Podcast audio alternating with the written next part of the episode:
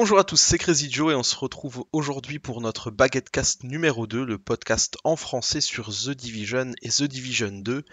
Et pour commencer, j'aimerais vraiment vous remercier pour le bon accueil que vous avez fait à, notre premier podcast, à ces deux premières parties. Alors, euh, on a conscience que c'était un podcast qui était long euh, en termes de durée, mais euh, c'est vrai que c'était aussi un podcast de lancement, donc on a pris le temps de parler de certaines choses dont on ne reparlera plus du coup. c'est pour ça que c'était un petit peu long et on va faire attention aussi à, ce que vous nous avez dit sur la longueur et on va essayer de ne pas faire un podcast qui soit indigeste parce que trop long. Je suis aujourd'hui en compagnie euh, de toute euh, l'équipe de SHD France, Captain, Mab et Tilas. Comment allez-vous Comment allez-vous, pardon, les amis? le silence absolu est presque gênant. Mathias, puisque toi tu as la gentillesse de ne pas avoir muté ton micro, je te laisse répondre euh, le premier à cette question-là. Et je suis sûr que Mab a ri parce que je me suis pris euh, les pieds en essayant de dire comment allez-vous. Et je suis sûr que c'est pour ça que Mab n'a pas répondu tout de suite. C'est faux. Moi, c'est. Vas-y, Tilas. que moi, c'est pour autre chose. On t'écoute, Tilas. Je disais, bah ça peut aller ouais, tu, euh, tu es pas, on va dire, dans ton état de santé le plus, euh, le plus performant. Hein. Non, je sors d'une opération euh, depuis moins de 24 heures là. Voilà. Ça pique, mais ça va. Ouais. Bah, Un agent n'a jamais mal. C'est ça. Et puis écoute, de toute façon, on a notre reclaimer qui est là si tu as besoin. Et puis euh, l'essentiel, c'est que tu puisses être avec nous au moins pendant une partie du podcast. Si tu peux pas être là pendant tout le podcast, on le comprend hein, très bien. Mais on est, euh, on est content que euh, bah, les choses se soient quand même déjà bien passées pour toi hier et puis que tu, que tu puisses être avec nous. pas de te débarrasser de moi. Je ah non, toujours là où tu iras. Ah, mais j'espère bien. Moi, moi j'irai nulle part sans toi. Hein. C'est mort. Hein. bon, Captain, comment vas-tu? Moi, je disais que euh, ça ressemble plus à euh, pain racicast plutôt que baguette casse. Ah. Nous avons un Tilas qui vient de se faire opérer de la main, une Mab qui a toujours le dos en compote, et moi je suis toujours en arrêt maladie. Voilà. Voilà, c'est la team cassée de partout qui anime aujourd'hui ce podcast. Vieille baguette, team la team pain perdu. Voilà. Mais on le fait pour vous. C'est ça, parce qu'on vous aime. On, se lève le matin pour vous. Exactement. On, est enregistré, il est 7 heures là. C'est ça. Surtout qu'on a posté un oh tweet avant pour dire on est en train d'enregistrer, si vous avez des questions, allez-y. Les gens vont nous dire mais quelle bande de mythos. bon du coup Map, comment vas-tu? Bah écoute, ça va. Euh, comparé aux autres, euh, ça peut aller. Le pain sans gluten de la Team Baguette se porte bien. C'est ça. Aujourd'hui tu es dans la partie euh, bonne santé de la Team Baguette. C'est ça c'est pour dire. Voilà, et il faut s'en réjouir parce que ça n'est peut-être pas toujours le cas. En tout cas, merci à vous trois d'être euh, d'être là pour l'enregistrement de ce euh, de ce deuxième podcast et on aimerait commencer aujourd'hui par les actualités qui touchent un peu à The Division et à un petit peu certaines petites choses autour aussi. Donc tout d'abord, il y a le Global euh, Event qui a, pris fin. et on voit que Tilas a des petits problèmes avec sa main, il commence à lâcher des choses. C'est dramatique. Mais c'est ça qui fait la magie du direct. C'est ça. Sa main est possédée. Voilà, sa main est possédée. On lui a enlevé la force et du coup la force le contrôle malgré tout. C'est ça.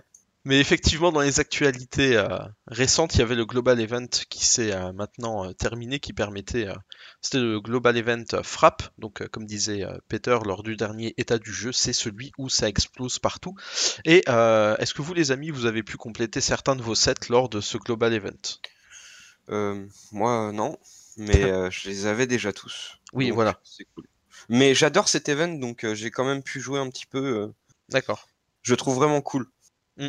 Bah moi c'est pas mon préféré, celui que j'avais préféré jusqu'ici. Alors je sais plus le, je sais pas le nom en français, désolé.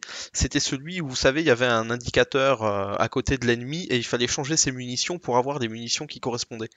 Ah oui, c'était sympa. C'était ça, c'était ça c'était génial. J'espère vraiment qu'ils le remettront aussi. Cap, est-ce que toi, tu as pu. Euh... oui. Euh, est-ce que j'ai pu faire. Euh, alors, déjà, je ne sais pas si l'Académie française acceptera le Global Event oui, c'est l'événement mondial, ouais. Merci. Je, me suis fait avoir. Mon cher ah non, non, mais je...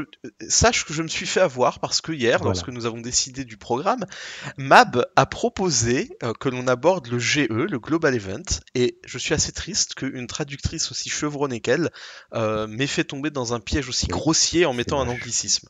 C'est moche. Mab, c'est moche. Alors, euh, pour la petite parenthèse, j'en profite. Certains ont noté que j'hésitais beaucoup durant le podcast précédent. Euh, ça fait cinq mois hein, que je reparle français tous les jours. Le reste du temps, c'était en anglais. Donc oui, je dis GE quand on est entre nous, mais Joe, tu es, tu es notre, notre baguette guide. Tu devrais savoir que quand je dis GE, il faut comprendre euh, événement mondial, n'est-ce pas? Mhm. Baguette Guide qui a dû euh, faire le programme du Baguette Cast aux environs d'une heure ce matin, donc j'étais peut-être pas tout à fait frais. Enfin voilà, oui, l'événement Salon du- mondial. le dévouement quand même de, de Joe.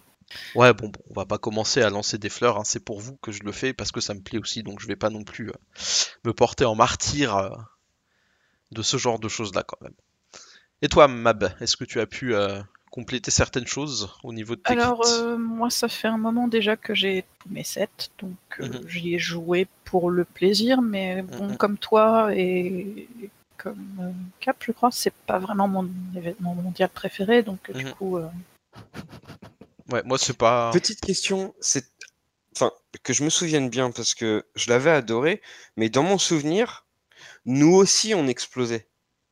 Oui, ça Euh, dépend de la les- directive que tu prends. ouais. oui, voilà, sur l'émission euh, où l'événement mondial est en. Parce que je me suis activé. rappelé que j'en avais vraiment chié en D3, mais que j'avais adoré ça. Et euh, du coup là, euh, quand on a joué l'autre fois, euh, Non, en résistance, ça ne, ça ne s'active pas ces choses-là. C'est dommage d'ailleurs. ça c'est dommage, ouais. Mm, mm. Oui, parce qu'on Enfin. a fait, euh, on a fait une bonne session de, de résistance. euh. La dernière fois, c'était très sympa et on a profité du coup aussi euh, de l'événement mondial. Au-delà de cet événement euh, mondial sur le jeu, il y avait aussi euh, certains événements qui, eux, n'étaient pas mondiaux, mais qui étaient euh, locaux, notamment la Gamescom et le PAX. Alors, j'ai plutôt l'habitude de dire le PAX, mais je vais essayer de dire le PAX, même si ça me fait bizarre. Et le PAX qui s'est déroulé à, rappelle-moi, Mab. Seattle Voilà, À Seattle. voilà. Merci. Tilas va faire l'écho de Mab. Euh, donc oui, à Seattle. Alors il n'y a pas eu, comme on disait tout à l'heure, euh, quand, on, quand on préparait, euh, il n'y a pas eu d'énormes euh, informations. En tout cas, il n'y a pas eu de, vraiment de grosses révélations, de grosses, euh, de grosses nouveautés, sauf pendant la Gamescom où on a eu euh, là l'annonce des différentes versions. Ça, on va y venir un petit peu plus tard, mais il n'y a pas eu énormément de grosses informations. Pour l'instant, rien concernant le PVP et la DZ. Alors euh, c'est sûr qu'on est tous assez impatients, mais euh, il n'y a pas eu euh, pour l'instant de On se fait un peu taunter quand même sur le, sur le PVP. hein, On se le- fait un peu quoi? Taunter. Comment ça? Euh, je sais pas si vous avez remarqué, mais euh, dans le trailer qui est sorti à la Gamescom, Mhm. c'est ça, hein, c'est à la Gamescom. Euh, Le dernier, on- oui. Le dernier où on voit le, où on la démolitionniste euh, qui, Ouais, ouais. qui tire, qui tire son, son lance-fusée. Euh, les lance-fusées, ça appartient quand même au, au domaine visuel de la Dark Zone. Quand on Euh, voit le- la fusée s'élever, on Oui, voit des murs jaunes, euh, Oui, oui, oui. un peu, un peu abîmés, etc. Mais elle est verte, la verte, c'est pas pour appeler les civils sur un lieu? C'est vraiment juste une question. C'est ça. Oui, c'est c'est ça. Mais Oui, c'est ça. euh, là où je suis curieuse, en fait, c'est l'environnement dans lequel la fusée s'élève, Oui, euh, oui, qui oui. est tout jaune. Mais j'en parlais, euh, je crois que j'en avais parlé avec Cap, il me semble, Tout quand on avait fait les réglages, et je disais, est-ce que finalement ils nous ont montré un morceau de la Dark Zone avec euh, une zone contaminée, ou est-ce que c'était du monde ouvert? Donc euh, ça reste en suspens, mais euh, Ça serait très étonnant qu'ils mettent pas de Dark Zone dans le. Ah, il y en aura, ça c'est sûr. On sait qu'il y en a une. C'est pas. On Oui, sait oui, juste ça, pas- ça, il y en aura, mais. Euh, ah, ou alors après, ils On feront pas peut-être sous un... quelle forme, quoi. Ils feront peut-être euh, une, une grosse vidéo de présentation euh, de tout ce qui est PVP euh, plus tard, à mon avis. Donc, euh, C'est vrai que Pas- j'avais pas remarqué moi à la base dans le dans le trailer, mais pas Mab, elle sûr que. sauté dessus. Il y a vraiment les murs jaunes là. Oui, de- Comme, de- euh, des zones contaminées, ouais. Mais il y a aussi des zones contaminées euh, dans, dans le Hors monde Dark euh, hors Dark Zone. Mais donc, euh, euh, en fait, dans la, dans la démo, des gens, dans un trailer, je sais plus, quelque part, des gens ont remarqué les murs de la Dark Zone. euh, C'est enfin, c'est déjà une information confirmée, donc on sait qu'il y a une Dark Zone avec Oui, des murs ça, c'est certain, de toute façon. donner, tout à fait. mais ouais. on sait qu'elle est là. Mais en tout cas, avec Cap, on s'était posé aussi euh, cette question-là, et il y a beaucoup de choses à dire sur le trailer. On pourra sans doute euh, en parler un petit peu aussi euh, un peu plus tard, mais il y a beaucoup de choses qui, qui laissent en tout cas des questions, notamment cette espèce d'eau jaunâtre qui, à mon avis, a bien quelque chose à voir avec la contamination, ou peut-être la décontamination ratée, je ne sais pas. Mais on pourra en parler tout à l'heure, mais effectivement, donc pour revenir à, l'événement de la Gamescom et, du PAX, il n'y a pas particulièrement de, nouvelles informations par rapport à l'E3.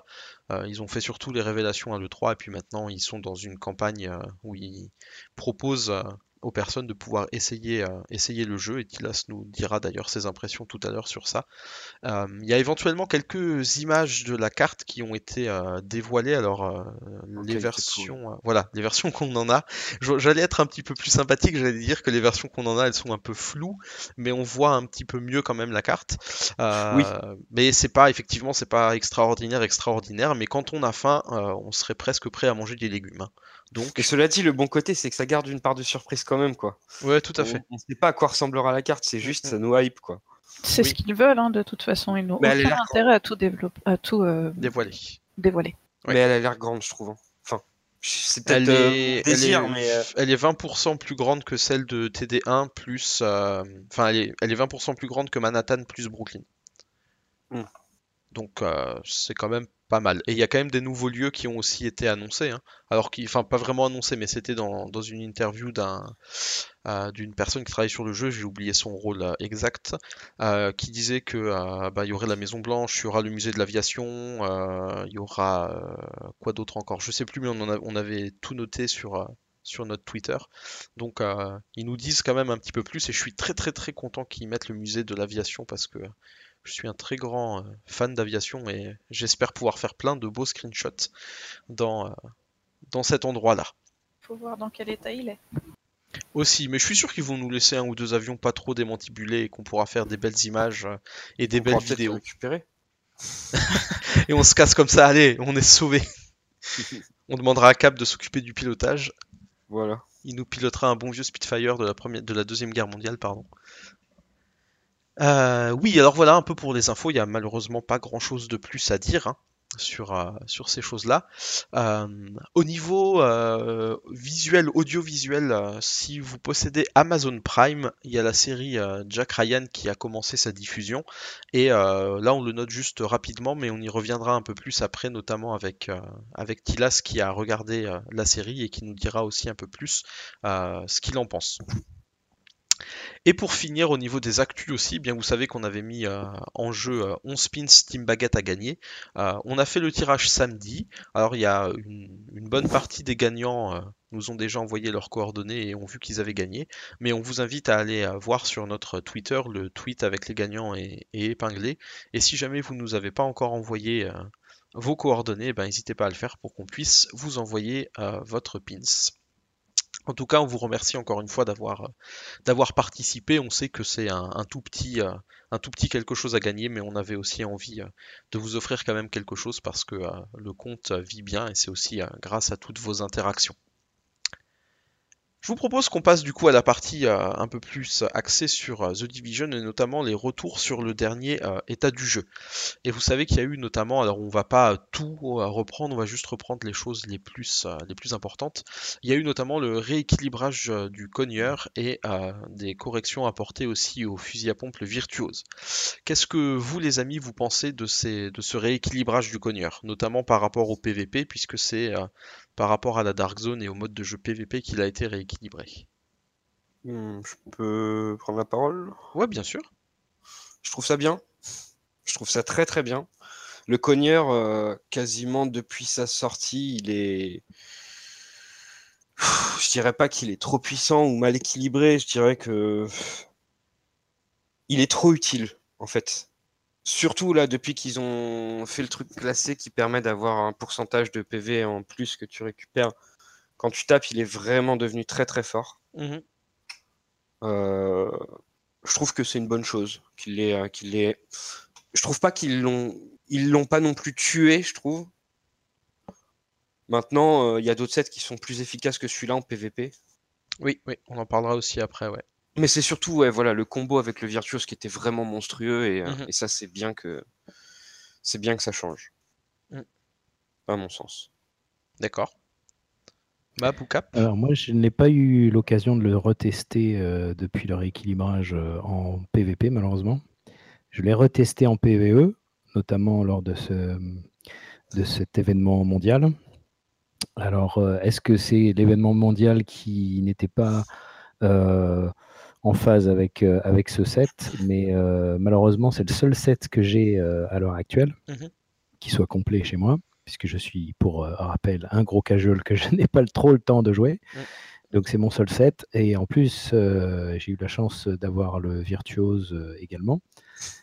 Euh, et je l'utilise beaucoup et je l'utilise euh, essentiellement. Euh, et en PVE, j'ai trouvé qu'il avait été réduit alors que normalement il n'a pas été nerfé, du, oh, pardon, rééquilibré en partie PVE pour les missions. Mhm. Mais voilà, c'est là où je dis est-ce que c'est l'événement global, l'événement mondial qui a fait que je suis tombé sur des, des personnes aléatoires euh, qui n'était pas très doué et du coup euh, j'étais euh, seul à, mener la à mener l'assaut, c'est pas impossible, mais j'ai trouvé que les ennemis tombaient plus difficilement. Maintenant en PVP, je l'ai pas testé. D'accord, ouais. Bah, Normalement en PVE, il n'avait pas été touché. Hein. Normalement, les caractéristiques restaient les mêmes, puisqu'il l'avait ah, Je suis d'accord, mais c'est peut-être c'est peut-être qu'une impression. oui, après. De ma part, hein, c'est pas impossible. J'étais mm. peut-être trop fatigué quand j'y ai joué. Après, peut-être aussi. Non plus peut-être que si tu l'avais joué aussi hors événement mondial, euh, ça, aurait peut-être été aussi différent, puisque comme il y a quand même des modificateurs à cause de l'événement mondial, euh, peut-être que pour ça... que c'est pour ça que je parlais de l'événement mondial, euh, du, de la semaine, la semaine Michael Bay, comme je l'appelle. la semaine Michael Bay de The Division où tout explose. voilà, c'est pas impossible que ce soit dû à ça. Et je le retesterai dès que je peux. voilà, maintenant en PVP, j'ai jamais brillé, même avec ce set, donc je suis pas la personne la mieux qualifiée pour en reparler. Moi j'ai été assez déçu parce que c'était un des sets avec lesquels je m'amusais le plus en PVP et sans être sans être hyper performant, hein, mais, eh mais je m'amusais donc je suis assez déçu pour l'instant du nerf, enfin du rééquilibrage de, du cogneur, mais voilà c'est comme ça. Je vais essayer de plus développer mon, mon, mon prédateur et puis on verra comment les choses vont.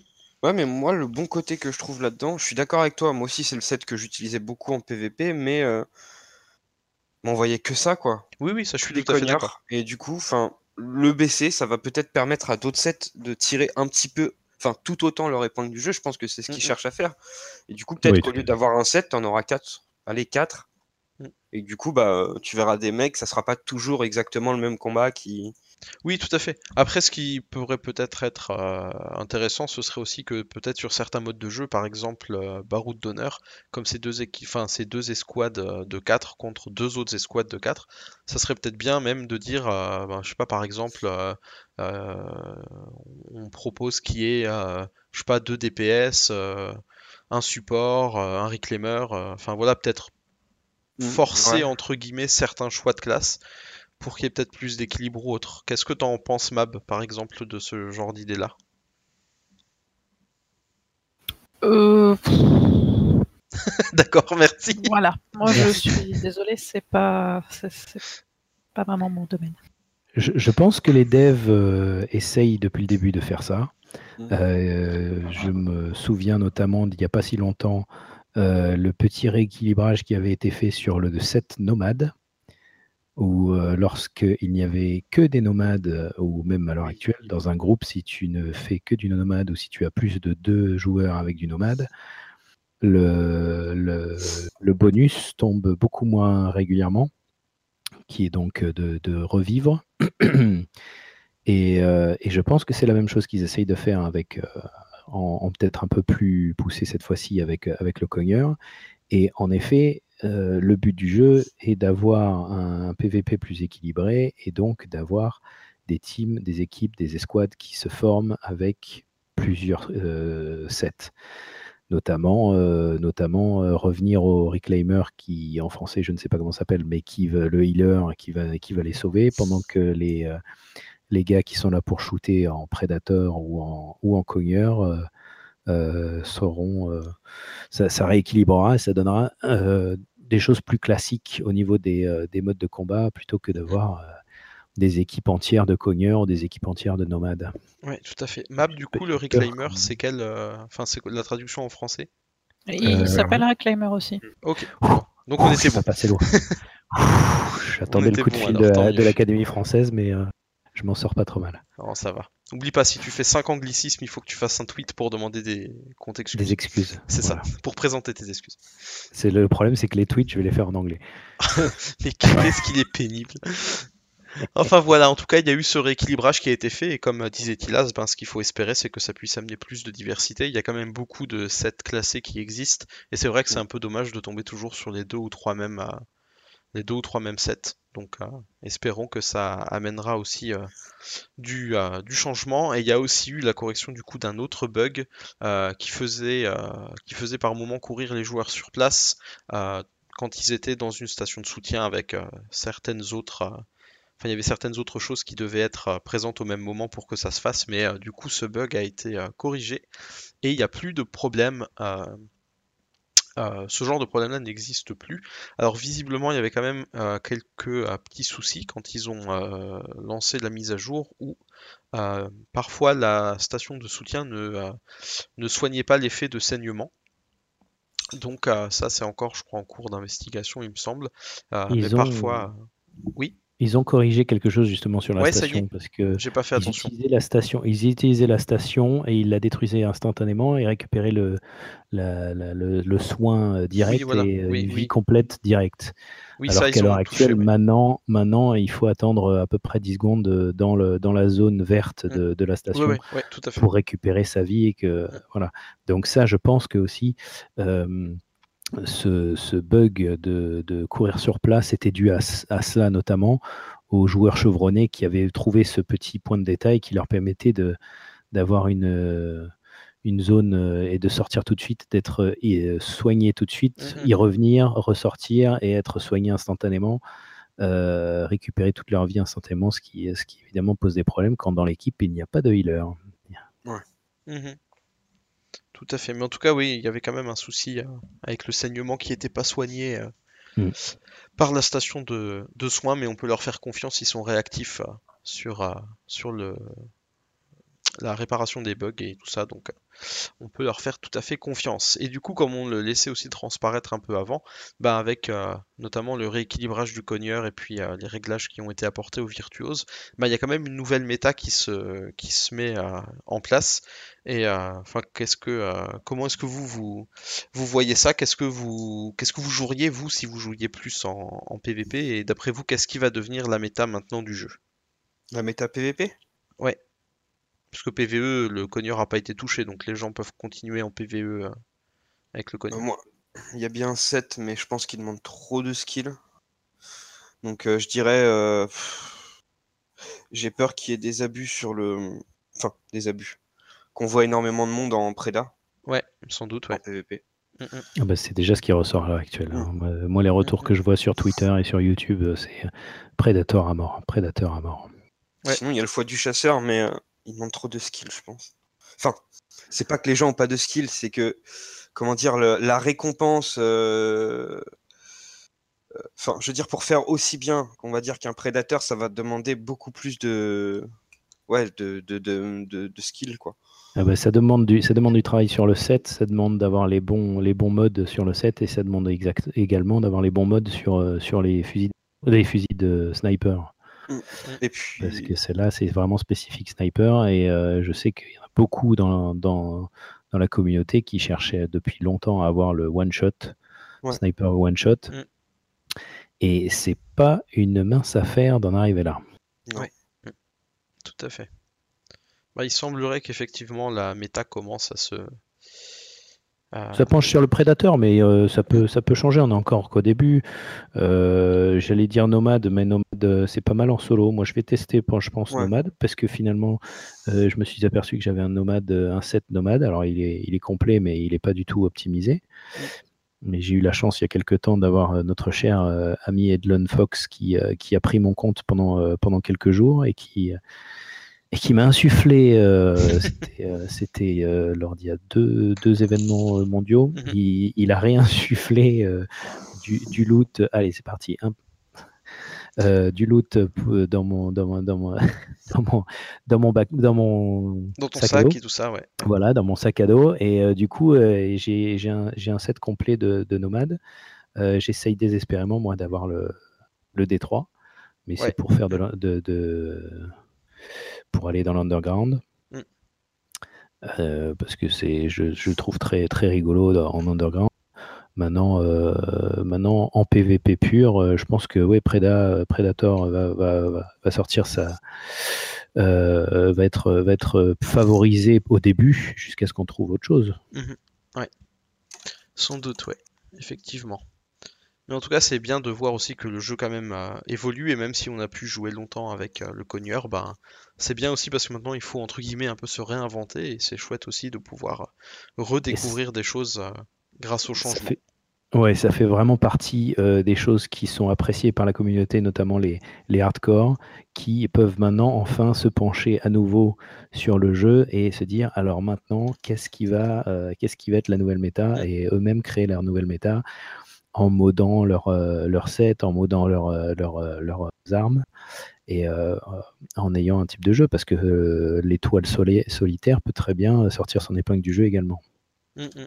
C'est vrai. Donc, euh, donc ouais, non, à l'heure actuelle, là, je pense que les hardcore, les joueurs hardcore vont, vont revenir sur, sur Division, sont revenus, j'imagine, pendant l'é- l'événement global, et puis, et puis testent un peu tout ça, quoi. Ouais, tout Enfin, à fait. Je pense qu'on peut avoir des bonnes surprises. Tout à fait. Et puis il nous reste quand même euh, quelques un peu de temps quand même encore avant la sortie euh, de The Division Oui. 2. Donc euh, il nous reste quand même euh, si on a euh, si on a euh, accès euh, anticipé, il nous reste encore 188 jours quand même. Donc on a encore le temps. Désolé de vous décourager à tous vous tous qui écoutez le podcast. Mais voilà, on a encore le temps de, euh, de se réinventer et puis de faire des choses nouvelles. Moi, je suis agréablement surpris hein, de voir qu'il fasse ces modifications, qu'il y ait une recherche d'un nouvel élan pour une nouvelle méta, justement. Enfin, je veux dire, quand tu à 180 jours de la sortie du 2, enfin, pour moi, ils allaient continuer à le faire vivre en- avec euh, des événements mondiaux et tout. Je m'attendais Mhm. pas à ce qu'ils fassent des changements euh, vraiment euh, ouais, ouais, énormes sur la méta. Et je trouve ça très cool. Mm, Ouais, bah, c'est très cool, mais il l'avait dit et il l'avait promis, et ça, c'est ça, c'est été Ouais. encore de leur part, de, de la part des devs de, de The Division. euh, ils avaient dit, euh, on, ne, change rien euh, quand tous les sets sont sortis. Ils les ont laissés en place pendant un long moment, être sûr que tout le monde avait les sets qui leur plaisaient. Ils ont dit que ils allaient revenir, revoir euh, leur euh, et rééquilibrer ce qu'il fallait rééquilibrer. Et ils le font, et c'est, ça ne peut être qu'admirable. Tout à fait, ouais.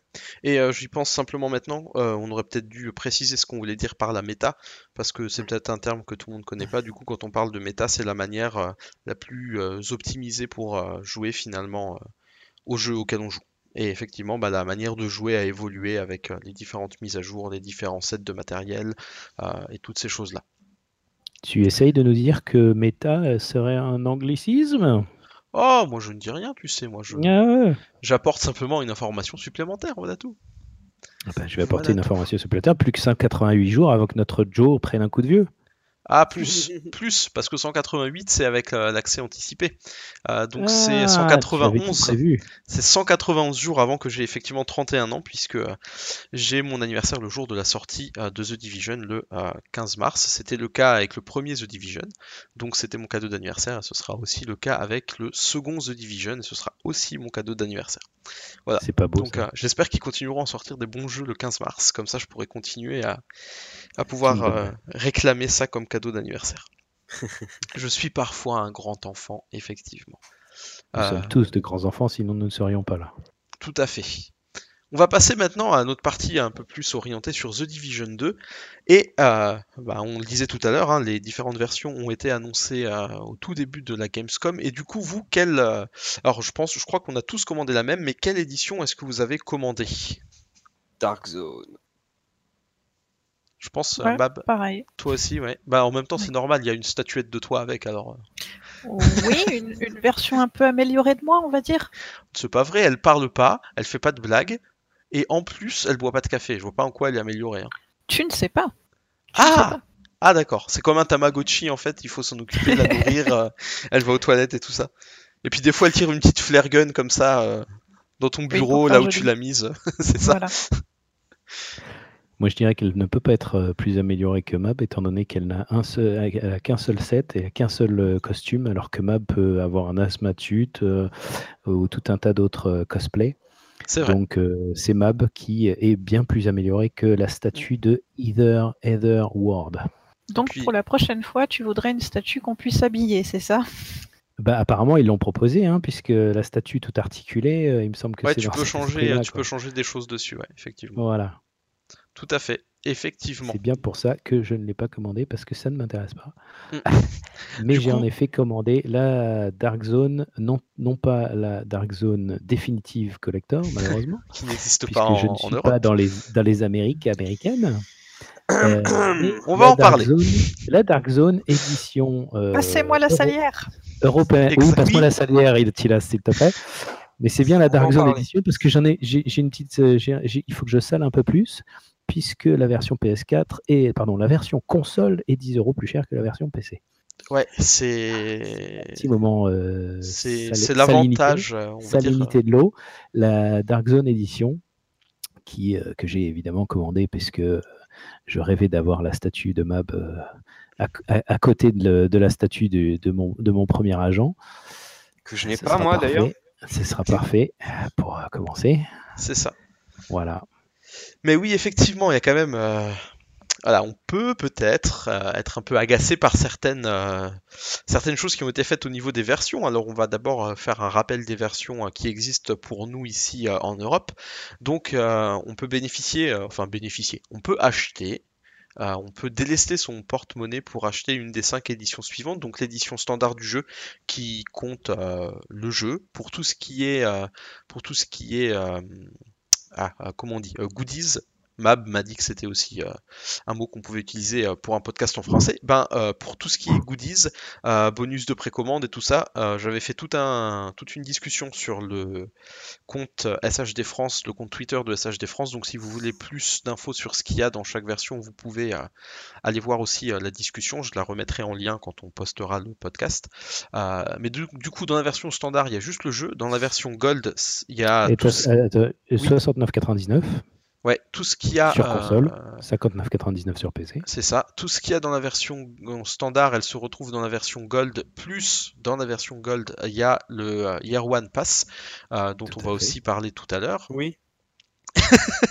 oui, on va en parler, promis. Passez-moi la salière Exactement, passez-nous la salière parce que il va arriver une édition où on va avoir pas mal de choses à dire.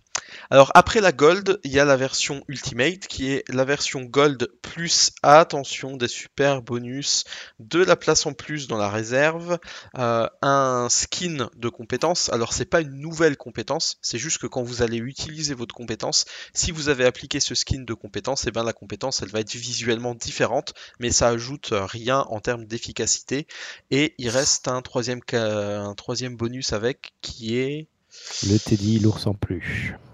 euh, ça, je crois que c'est pas que. euh, ça, c'est pas. Non, non, c'est pas que l'Ultimate, c'est autre chose avec l'Ultimate, Ah je me souviens Teddy. plus. Euh, L'ours en plus, euh, il est disponible euh, Pour les si on à PC. via le store Ubisoft.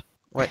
Oui. C'est. Sur crois. PC seulement. C'est, je sais plus si c'est un skin ou autre chose qui va avec l'Ultimate. Maintenant, j'ai un trou de mémoire. Mais Ah, euh, attends, je te dise pas de bêtises. Sur console, vous avez un steelbook. Ah non, pas dans Oui. cette édition-là, pardon. Non, pas dans cette édition. Non, Euh, alors mais attendez, là- parce que le Ultimate n'est disponible que sur PC. Ah oui. oui, À, cent- l'Ultimate à est disponible que sur 119,99, elle n'est PC, disponible que sur PC. Et ce sont les packs qui sont en plus de l'édition Gold, c'est-à-dire que le pack service secret euh, comment, de combat et le pack secours Secours d'urgence. Ouais, et du coup, là, dans le pack Agent d'élite, il y a une arme exotique euh, AK-47, il y a l'espace et le visuel de compétence. Donc, ce qui me manquait, c'était l'arme exotique en plus euh, de euh, l'espace de réserve et de la compétence. Ensuite, après l'Ultimate, il y a la version qu'on a tous précommandée et je peux vous dire que j'ai vraiment, mais vraiment hâte de la recevoir. Euh, Tu je, suis presque un peu, enfin, je me comporte vraiment presque comme un enfant parfois. Quand je regarde ma petite précommande, là, je me dis ah vivement que ça arrive et je soupire parce que ce n'est toujours pas là. Mais euh, il y a la version du coup Dark Zone qui est euh, vraiment une, euh, très belle version. Alors avec, c'est là qu'on va, c'est là qu'on Oui. va c'est parler un peu plus. Mais euh, du coup pour l'Europe, on n'a que la version euh, Dark Zone qui a du coup euh, le jeu, qui a, euh, moi je trouve un super packaging parce que je trouve que la boîte est, est vraiment super belle. belle en Ouais, noir, euh, blanc euh, et, et orange. C'est, enfin Mm. je la trouve superbe. Euh, on a la figurine et puis après on a d'autres. La a statue a l'air splendide. Je ouais. dois avouer que la statue ouais, a l'air d'être au même niveau de qualité que, que la première. Elle a l'air très euh, très bien. ouais. on a, on a- j'ai pas l'impression qu'on a un petit effet visuel comme le premier où il y avait de la lumière en plus, Mhm. mais franchement, elle a l'air splendide et franchement, avoir Mab à la maison, que demander de plus? C'est ça. C'est Bah, ça. Voilà. Et du coup, voilà, on a. Bon, après, il y a d'autres, il y a d'autres choses que vous pouvez voir aussi euh, sur On le a des site ou sur. euh, lithographies, on a le, la bande son, La carte du euh, monde. voilà. Ouais, la carte, La du, carte du monde. Euh, Il y a un pack additionnel, le défenseur du Capitole. Il y a, euh, ça on en parlera plus aussi après, de l'accès, euh, l'accès à la bêta privée. Euh, tout comme c'est aussi le cas avec la Gold et l'Ultimate, si je dis pas de bêtises. Et euh, voilà, après il y a des bonus. euh, euh, Il y a le bonus digital aussi de, de l'ours que je crois tout le monde euh, avait envie, euh, avait envie d'avoir. et je ne l'aurai pas, puisque je ne suis pas sur PC, mais c'est pas grave. Euh, à, noter que cette version est également vendue et disponible sur les sites de GameStop, qui est en français Micromania. Ouais. Donc si vous, allez, si vous avez l'habitude d'aller chez Micromania pour euh, vos jeux vidéo, euh, cette version est disponible chez Micromania. Donc ça vaut le coup de jeter un œil parce que je pense que c'est une très bonne version malgré le moins qu'on aura par rapport aux Américains, mais euh, c'est la version préférée euh, de la plupart des gens avec qui on est en contact. Ben, D'après le store de Ubi en ligne, si on sélectionne Xbox ou PS4, il affiche quand même le bonus digital de Teddy l'ours en peluche. Ah non, pardon, PC seulement. Faut Non. que j'apprenne à lire. PC seulement. Toutes mes excuses. Donc c'est euh, sur PC, on paye 10 euros moins cher, puisqu'il est à 109,99 sur PC, Ouais. à 119,99 sur, euh, sur les consoles, et le Teddy n'est disponible que sur les PC. Mais euh, avec la version Dark Zone que tu recevras, tu recevras un disque physique et la boîte, c'est ça? Le 10, euh, oui, tout à fait. Voilà, c'est peut-être aussi pour ça. Alors je dis pas que je comprends que ça puisse être agaçant d'acheter la même version, d'avoir un peu moins de choses et de payer plus cher, ça c'est Ah ça c'est non, clair. non, c'est pas, c'est pas ça qui m'embête le plus. Moi non plus. Pas ça qui m'embête le plus. Enfin, moi, Parce je que les jeux PC, les jeux PC d'une manière générale, les jeux PC quand on va dans un store à Fnac ou qu'on va chez Micromania, les jeux PC sont notablement plus euh, moins chers que les jeux consoles de toute manière. Mm, mm, mm. Euh, attends, attends, attends, attends, il y a un truc là. Je suis sur le site, euh, le store Ubi, et je, je passe de PS4, Xbox One et PC. Non, ouais. Elles sont toutes à 109,99 là. non, non, non, non, non, il y a marqué à partir de. Et quand tu cliques et que Ah tu oui, cliques sur précommande, ça passe à 110 à Ouais, ouais, 119,99. c'est bien non, non, 119. ouais. Oui, non, Ouais, mais ouais. je me suis dit qu'ils avaient peut-être corrigé, mais non. t'inquiète. Non, non, non, c'est pour ça qu'ils ont mis à partir de. Ouais, non, non, il y a, il y a- c'est bien, il y a bien 10 euros de différence. On l'avait aussi noté. euh, différence. Mais comme je disais, euh, on a l'habitude euh, d'avoir euh, les jeux PC moins chers que les jeux consoles, donc c'est vraiment pas ça. Je pense qu'il n'y a pas de polémique là-dessus. mm, Effectivement, ouais, tout à fait. Le petit Teddy, le petit Teddy aurait été bienvenu sur console. Je ne sais pas pourquoi c'est une exclue PC, mais euh, à part ça, le prix me dérange pas du tout. Eh bien, moi, il y a une autre exclue dont j'aimerais parler. Et cette exclue-là, eh bien, Oui. elle me sale beaucoup. Attends, attends, euh, t'as parlé du Phoenix Shield plus. Je, je veux juste qu'on finisse sur la Shield. Dark Zone et qu'on vienne ensuite euh, à la. Comme ça, on prend dans le déroulement des trucs. Lâche-toi. Euh, mais on parlera, effecti- salière. on parlera effectivement. euh, on va parler après de l'édition euh, de luxe pour les gens hyper riches Absolument ça. ultimate pour les grands riches. Voilà, que ouais. nous les prolétaires, on n'a pas.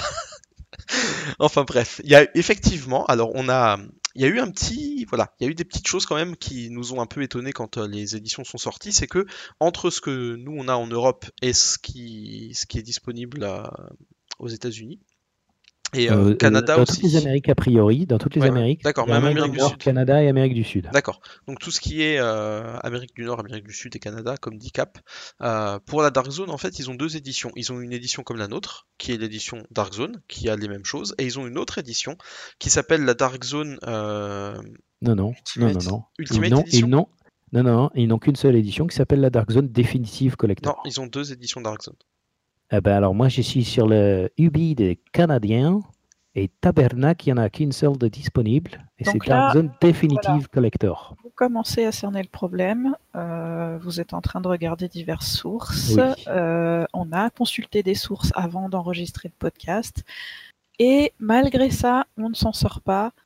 Euh, Ubi, qu'est-ce que vous faites là? Oui, alors attendez, je vais en profiter. Yannick, notre cher maître à penser à tous.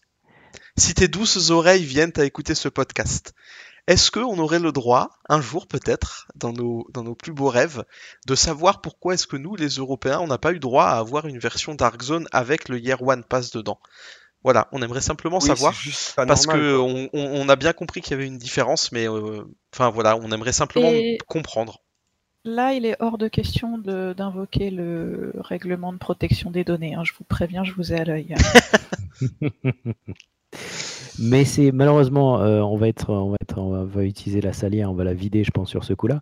Mais c'est quelque chose d'extrêmement récurrent. Ce n'est pas Ubi qui est maître à penser là-dessus. Euh, ils font, ils font la même chose que beaucoup d'autres.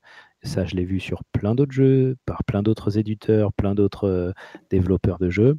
À chaque fois, les stores US et canadiens sont bien mieux fournis que les Européens. Et, et c'est et c'est un problème récurrent. Donc ce n'est pas entièrement leur faute, mais c'est juste, c'est un peu dommage parce que euh, ça aurait pu être sympa de nous faire, euh, nous faire, euh, voilà, sachant qu'Ubisoft est quand même euh, cocorico. Mm, mm. Un J'ai juste, voilà. j'ai- j'ai- Juste un truc, attends, c'est euh, du côté aussi, juste les gars, euh, les produits dérivés. Excusez-moi. Ah oui, bon, ça, le- Euh, ouais. venir aussi. Ça, on en souffre, c'est sûr. Pas d'habillement, pas de. Enfin, il y a beaucoup de choses euh, qu'on possède pas dans les stores euh, européens et c'est quand même assez triste. Pareil, nos amis canadiens ont un, Ubi- un, un Ubistore bien mieux fourni que le nôtre, puisque nous, on ne peut pas s'acheter de, de petits vêtements euh, pour montrer bien à quel mieux point on est traduit. fan. Oui, Mab? Tu disais? Et bien mieux traduit. Oui, bien mieux traduit, oui. Bah, ça, c'est parce que tu travailles toujours pas chez Ubisoft? Hmm, Voilà, c'était juste comme ça. Je veux juste faire mon mea Si vous culpa. travaillez n'est pas chez moi qui l'ai dit. Ubisoft, un message s'affiche en bas de votre écran. Veuillez contacter le numéro de téléphone.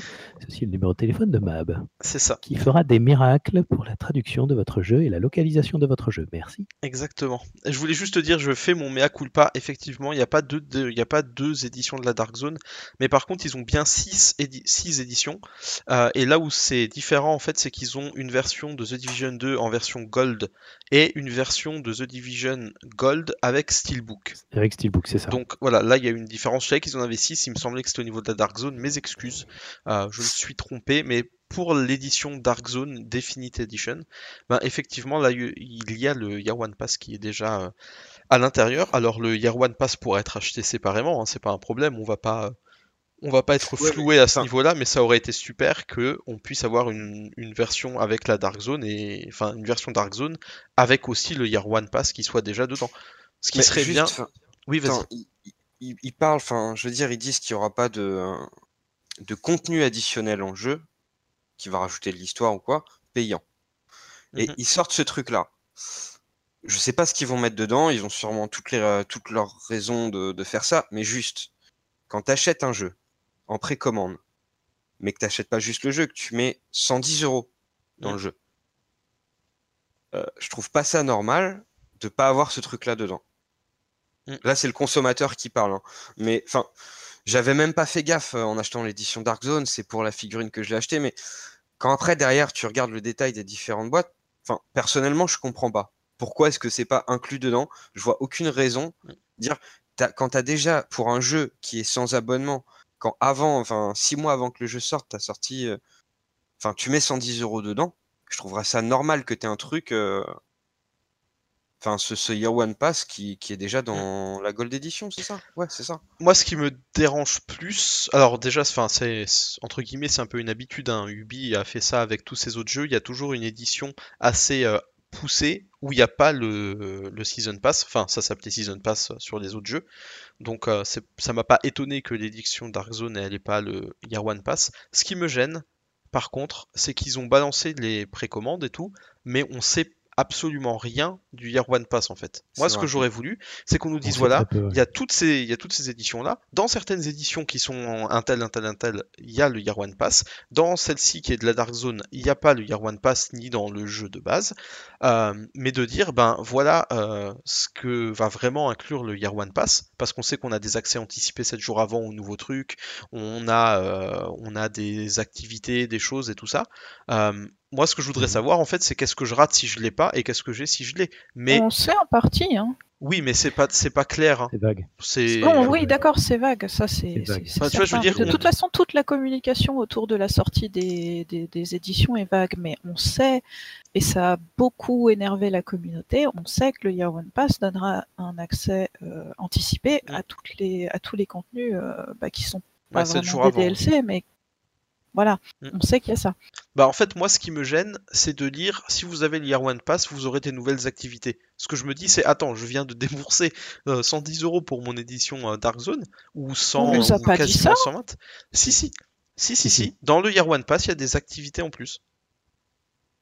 Alors, c'est un- je suis pas sûr que ce soit. alors, parce que j'arrive pas à retrouver euh, le détail du Year One Pass, parce que malheureusement, il n'y en a pas beaucoup. Il y a un, vrai- il y a un Mais euh, il oui, il y a- on, ne sait, on ne sait pas à l'heure actuelle si ce sont des choses qui vont euh, être euh, un, un reskin d'une mission ou si c'est vraiment quelque chose d'exclusif que quelqu'un qui n'a pas payé le Year One Pass n'aura pas. C'est juste des choses en plus, des goodies en plus, des tenues, je pense, en plus, si je dis pas de bêtises. Ben sur le store Et américain c'est euh, rigolo parce qu'ils disent que euh, avec le Year One Pass il y a juste euh, du contenu digital additionnel mais ils se mouillent pas. Mais sur le site Oui, français voilà. ils disent bien je- qu'il y a des Je, je pense que, je pense que toute la sortie euh, a été peut-être un peu précipitée pour, pour, pour garder, euh, le, pour continuer à battre le fer tant qu'il était chaud euh, après le 3 et avant la, ou pendant la Gamescom et pendant le PAX West.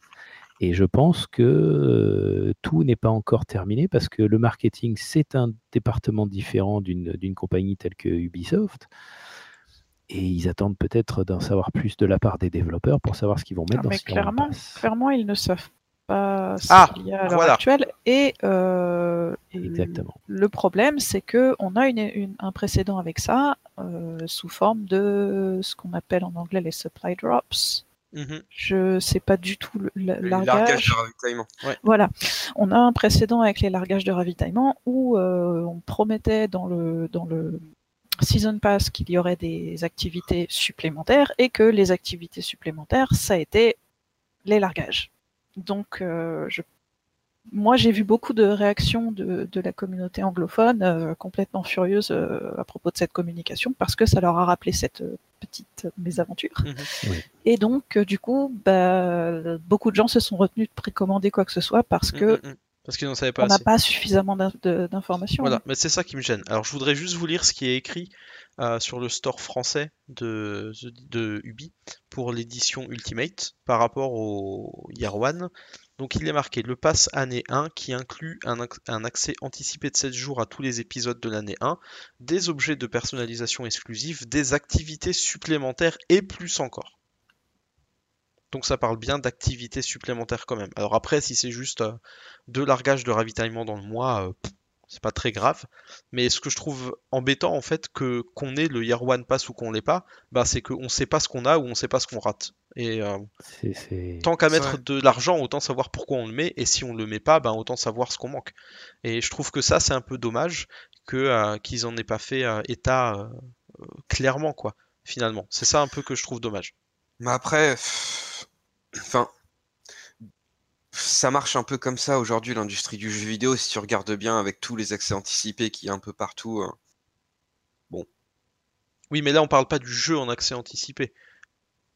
Parce Ouais, que, ouais, euh, ouais, je sais bien, Enfin, mais regarde. je sais, euh, je, je sais pas ce que tu veux dire. Enfin, est-ce que par accès anticipé, tu voulais dire euh, les jeux qui sortent entre guillemets pas finis et qui continuent de se développer jusqu'au jour de leur vraie sortie?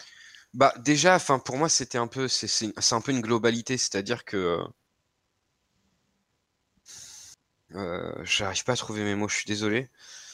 Enfin ouais, c'est c'est une globalité, c'est c'est c'est un c'est un mal entre guillemets récurrent et si on regarde pour moi c'est un peu quand même dans un sens c'est la seule fausse note qu'il y a pour l'instant euh, Mm. sur The Division et je trouve Oui, que oui, oui. c'est un moindre mal par rapport à ce qu'on a pu voir. Je Mm. prends l'exemple de Star Wars Battlefront là. Oui, oui. C'est complètement un, un un moindre mal, pardon. Mais euh, c'est vraiment dommage que la communication Soit Ouais. pas plus n'est clair. pas suivie et qu'il ait été nécessaire de passer par le state of the game pour euh, par l'état du jeu pour euh, expliquer un petit peu Ouais, ces, ouais, tout à toutes ces éditions, toutes ces. On a l'habitude que il y ait des choses qui diffèrent entre l'Europe et les États-Unis, Mhm. l'Europe et, et les Amériques en général parce que on n'a pas les mêmes droits de, de d'utilisation des, des licences.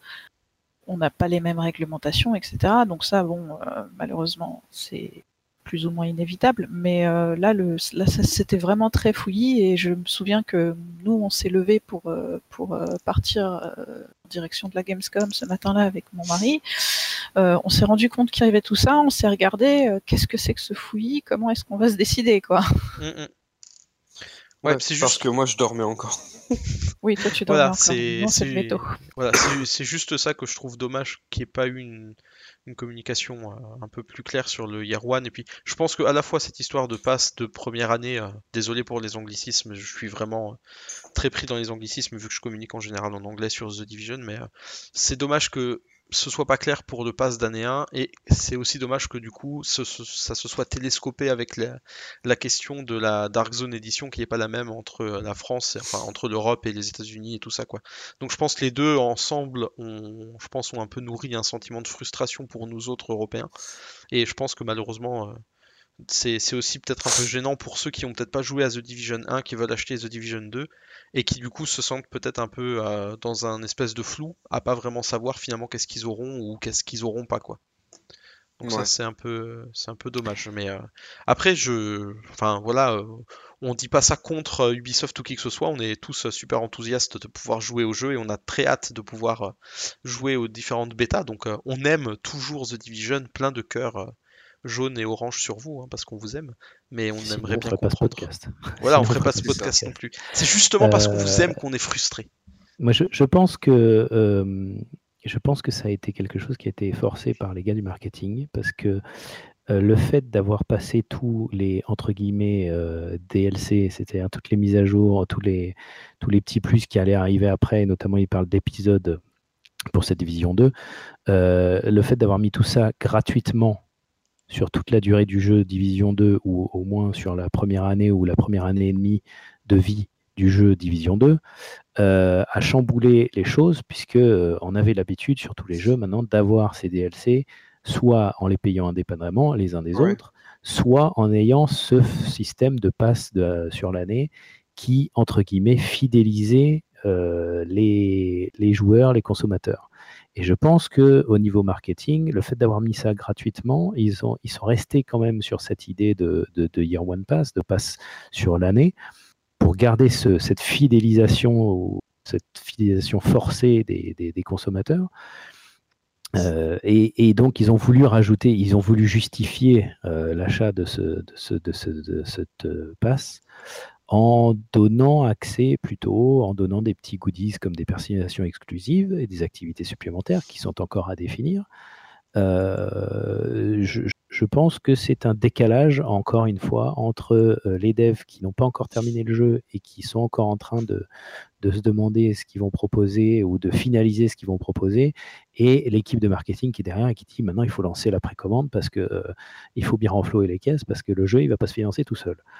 Euh, et moi, ce qui me gêne vraiment, parce que je pense que plus on va se rapprocher de la sortie et plus on aura de détails, et je pense que si vous, si vous nous écoutez que vous êtes aussi perdu que certains à l'heure actuelle, c'est encore peut-être trop tôt pour vous de, de précommander quoi que ce soit. Attendez d'en savoir un peu plus. On va encore avoir la Paris Games Week, on va avoir plus de détails au fur et à mesure. On a encore le temps, comme disait euh, notre cher ami Joe, plus encore 191 jours avant son anniversaire, euh, pardon, avant la sortie du jeu. Euh, donc, euh, on a le temps d'ici là d'en connaître plus et donc de savoir si vraiment ce pass va être intéressant ou pas. Euh, et si ça justifiera l'achat supplémentaire ou si ça justifiera l'achat et l'édition, euh, ça pourra peut-être vous aider sur le choix de l'édition que vous allez prendre. Donc, pour beaucoup, il est encore trop tôt de, de précommander. Pour les fans purs hardcore comme nous, euh, c'est pas normal, mais c'était, ça me paraissait évident qu'on commande, qu'on précommande. Est-ce qu'on va s'en mordre les doigts plus tard? Peut-être, peut-être pas. Moi, ce qui me gêne vraiment, mais ils vont peut-être solutionner ça d'ici la sortie du jeu, c'est cette euh, anticipation, euh, cet accès anticipé aux épisodes, et notamment trois jours avant, euh, lors de la sortie.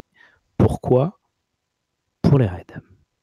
Parce que les raids, on ne sait pas quand est-ce qu'ils vont sortir après la sortie. Mais les raids, ils feront pas partie du pass. Oui, non, bien sûr, mais si tu es un hardcore player et que tu as trois jours d'avance sur le reste de la communauté, tu seras beaucoup plus en avance que certains autres, notamment des gens comme moi qui sommes casual et qui n'ont pas beaucoup de temps pour jouer. Et donc ces trois jours vont être significatifs pour, pour battre le raid euh, plus rapidement, être les premiers Euh, à battre le raid. Capitaine. Vas-y, vas-y, vas-y, vas-y, vas-y. Euh, les raids ne sont pas soumis à ce, à ce Pass. Tout le monde les aura en même temps. Oui, alors je vais, re- je vais reformuler parce que vous comprendre ce que je veux dire. Si, euh, mettons, dans l'épisode 1, il y a un nouvel exotique qui tombe et que tu as 7 jours de plus que le reste de la communauté, tu as 7 jours de plus de chances d'avoir ce, ce nouveau. euh, Alors, tombe. ils sont bien spécifiés. Oui, mais les raids, ne euh, voulaient pas ce genre de, de choses-là pas aux et raids, hein. que euh, ça ne Oui. toucherait ni aux raids Non. ni au contenu euh, compétitif et qu'ils feraient en sorte que ça ne con- que ça ne ne- n'affecte que les la partie histoire en fait. Ouais. Alors après, Ouais, ils ont dit que ça me paraît, ça me paraît un peu, ça me paraît un peu, euh, un peu, un peu euh, pas facile parce que c'est pas facile de présenter ça. Encore une fois, si- s'il y a un décalage entre euh, l'équipe de dev et l'équipe de marketing, mais donner euh, accès au jeu plus tôt pour certains qui vont pouvoir être mieux équipés pour quand le jour du raid tombe. C'est juste ça que je voulais dire. Parce que euh, je vais reprendre le, le- le- le schéma de Destiny. Euh, Destiny, les raids tombaient une semaine en moyenne après euh, la, sortie du jeu. Et euh, pour beaucoup dans la communauté, on n'était pas prêt, après une semaine de jeu, à attaquer le raid parce que le raid demandait un niveau d'équipement et de préparation qui est très poussé. Si tu as 7 jours de plus ou 3 jours de plus dans le cas de la sortie par rapport au reste de la communauté, ça te donne quand même un avantage, même si en effet, et comme ils disent, c'est pas pour donner plus de loot ou plus de. voilà, c'est plus pour, le, pour en profiter un peu plus de, l'histoire, ce, qui va être mon cas, c'est clair, puisque je, je, sais qu'avec la chance que j'ai, je n'aurai pas plus qu'un autre. J'aurai certainement moins qu'un autre, même si j'ai trois jours de plus de jeu que lui. Mais c'est juste que je, je pense qu'il y a possibilité d'avoir une dérive par rapport à un problème de, dans la communauté au moment où ces 7 jours vont, vont s'activer et que tu pourras être prêt bien, bien en avance par rapport à certains autres pour attaquer le raid, notamment.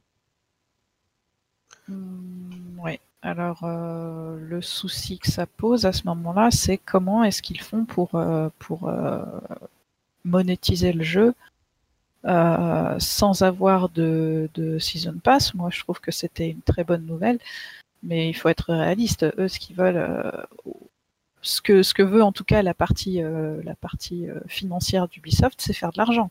Ah Bah ouais, on mais est bien pas vendre du vent, c'est pas possible. On est bien d'accord, mais c'est pour ça que le Donc, season pass voilà. a, a- Bah, ils font comme tout le monde, des a été fait, mais est-ce qu'il est suffisant? Est-ce qu'il ne va pas être réévalué au fur et à mesure de, de la- du rapprochement de la sortie? Je pense qu'il il vont falloir, il va falloir qu'il réajuste. Bah, vouloir ne pas sortir de DLC payant, euh, si c'est pour te sortir un Year One Pass, comme tu dis, euh, qui t'offre 7 jours d'avance sur les autres, ou oublions pas un truc, hein, c'est que maintenant pour débloquer les classes euh, légendaires, là, entre guillemets, faut être niveau max.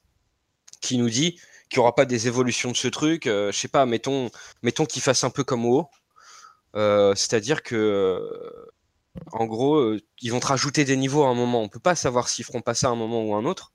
Bah, ça veut dire que le mec qui a ses trucs 7 jours à l'avance, il aura sa classe, entre guillemets, légendaire 7 jours avant tout le monde. Enfin, plus ou moins. C'est ça. Et ça non plus, c'est pas normal. Donc tu veux vendre un jeu où il y aura pas de DLC payant, ok, mais ne le fais pas en mode caché. Et tu parlais de continuer à gagner de l'argent. Bah, ils ont plusieurs solutions. C'est eux qui choisissent leur euh, système économique. Ils veulent pas mettre d'abonnement pour un MMO. C'est très bien, la communauté est contente. Ils veulent pas te mettre de DLC payant. C'est très bien, la communauté est contente, mais ne le fais pas en mode caché. Dans ce cas-là, trouve une autre solution. Tu mets euh, les cosmétiques, euh, tu mets plus de cosmétiques un peu plus cher, je sais pas, comme dans le 1 en plus poussé. Un peu plus Mais- cher, ça devient compliqué là parce que c'est déjà, euh, déjà les, cher les pour, euh, émotes sont déjà extrêmement chères par rapport à d'autres jeux auxquels j'ai pu jouer et qui avaient ce, ce Bah, genre ouais, de mais système. excuse-moi, enfin moi personnellement, je trouve que cette histoire de Year One Pass, bah je suis vraiment d'accord avec Cap et je trouve que en gros, on te vend du vent ou alors ou alors si t'es un hardcore, on te donne 7 jours d'avance sur tout le monde. Et c'est pas normal. Si Bah, c'est ça. Moi, je dirais pas que c'est pas normal. Bah, je dirais que si t'as envie de l'acheter, tu l'achètes. Si tu veux pas l'acheter, tu l'achètes pas. Il me semble quand même. Alors, après, je me fais peut-être un peu l'avocat d'Ubisoft sur ce coup-là, mais euh, il me semble quand même que même si peut-être certains auront peut-être un peu plus de stuff ou des choses comme ça, il me semble qu'au bout d'un moment, il y aura quand même un espèce de lissage finalement où on sera tous assez bien stuffés et tout ça, et je suis pas certain que le décalage se verra à fond.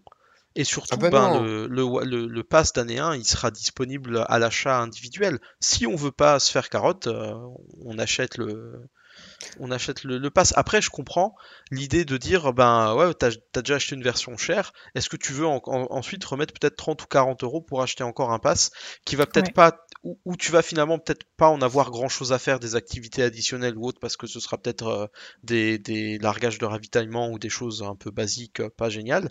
Euh, mais euh, par contre, tu vas te dire, ben, je l'achète parce que je veux vraiment avoir 7 jours d'avance euh, sur la partie histoire ou sur le reste. Donc après, c'est toute une question aussi de ce que chacun est prêt à faire et prêt à mettre comme argent et de ce qu'on peut mettre aussi comme argent. Parce qu'après, on sait pas juste de vouloir, c'est de pouvoir aussi euh, Oui, mettre clair. comme argent. Mais c'est sûr que là, je pense pas- que malheureusement, la com a pas été trop bonne sur ce coup-là. Mais Il va falloir qu'ils précisent leur. euh, je- parce que je pense pas qu'ils ont fait. qu'ils- je, je pense qu'ils avaient bonnes intentions et je pense qu'ils ont toujours de bonnes intentions par rapport à ce, à ce pass. Mais si tu prends l'exemple d'un PvP, d'un joueur de PvP, euh, joueur contre joueur, il va avoir 7 jours plus tôt euh, son accès aux épisodes. Et donc, toi, si tu n'as pas pris ce Year One Pass, le jour où tu commences le PvP, le jour J, tu vas pas me dire que le gars qui a 7 jours de, de plus que, lui, que toi n'a pas un meilleur stuff que, que toi. C'est pas non plus tu- super significatif. hein, c'est Bah, eux, jours, ça va c'est se- pas- ça- sur le coup, ça va être un peu difficile, mais ça va finir par se lisser. Non, non, Non, je suis non, non, sur le jours long terme, d'écart ça va pour un se baisser, comme nous, sept c'est jours pas d'écart, grave. 7 Sept jours d'écart sur un hardcore player, Voilà. ça lui, ça lui donne une, une avance euh, de, de, de plusieurs semaines. Mais en Ouais, vrai, sur- un, sur un le long hardcore terme, player, euh, un hardcore sur le player, long il terme, ça sera. va le. Ça va le- Excuse-moi, Joe. Ouais, sur le long terme, ça va se lisser obligatoirement, puisque ce n'est que 7 jours, encore une fois. Euh, mais je pense que ça va en décourager notamment les joueurs de PvP qui, au jour 1, vont se retrouver. Je parle d'une dérive, hein, je parle d'une possible dérive de ce, de ce, de, ce Year Pass. Euh, je ne critique pas forcément Year Pass en lui-même parce que je pense qu'à l'heure actuelle, il va encore évoluer et qu'ils sont pas encore euh, définitivement, ils ne savent pas encore définitivement quoi mettre dedans. Mais un joueur de joueur contre joueur qui a 7 jours d'avance par rapport à ses, à aux autres joueurs va fatalement en décourager plus d'un. Et ça va te dégoûter de retourner dans la Dark Zone, ce qui est déjà le cas de certains à l'heure actuelle. Je ne sais pas si c'est la façon la plus euh, judicieuse d'avoir euh, de, de- de mettre un, Ben, moi, un- je me un demande, pass. Et voilà. Bien sûr, il faut le vendre le pass, donc il faut mettre des choses dedans. Ça, on est bien d'accord. je, je me demande si à la base ils n'étaient pas partis sur euh, DLC gratuit et tout. Et en fait, s'il n'y a pas, je sais pas, le service marketing ou quelqu'un qui est venu leur mettre en fait euh, la, ré- la réalité économique entre guillemets au visage quoi. Euh, les gars, juste ben, un peu comme Mab disait, c'est genre pas possible. Il faut qu'on fasse de l'argent tout le temps sur le jeu. Exactement. Bah, puis ça fidélise, personnellement, ça fidélise les joueurs. Hein. euh, pass, ça personnellement, t'oblige à, y revenir. hein. Parce que tu as pense- payé, donc il faut justifier de- d'y revenir, surtout à chaque épisode. Quoi.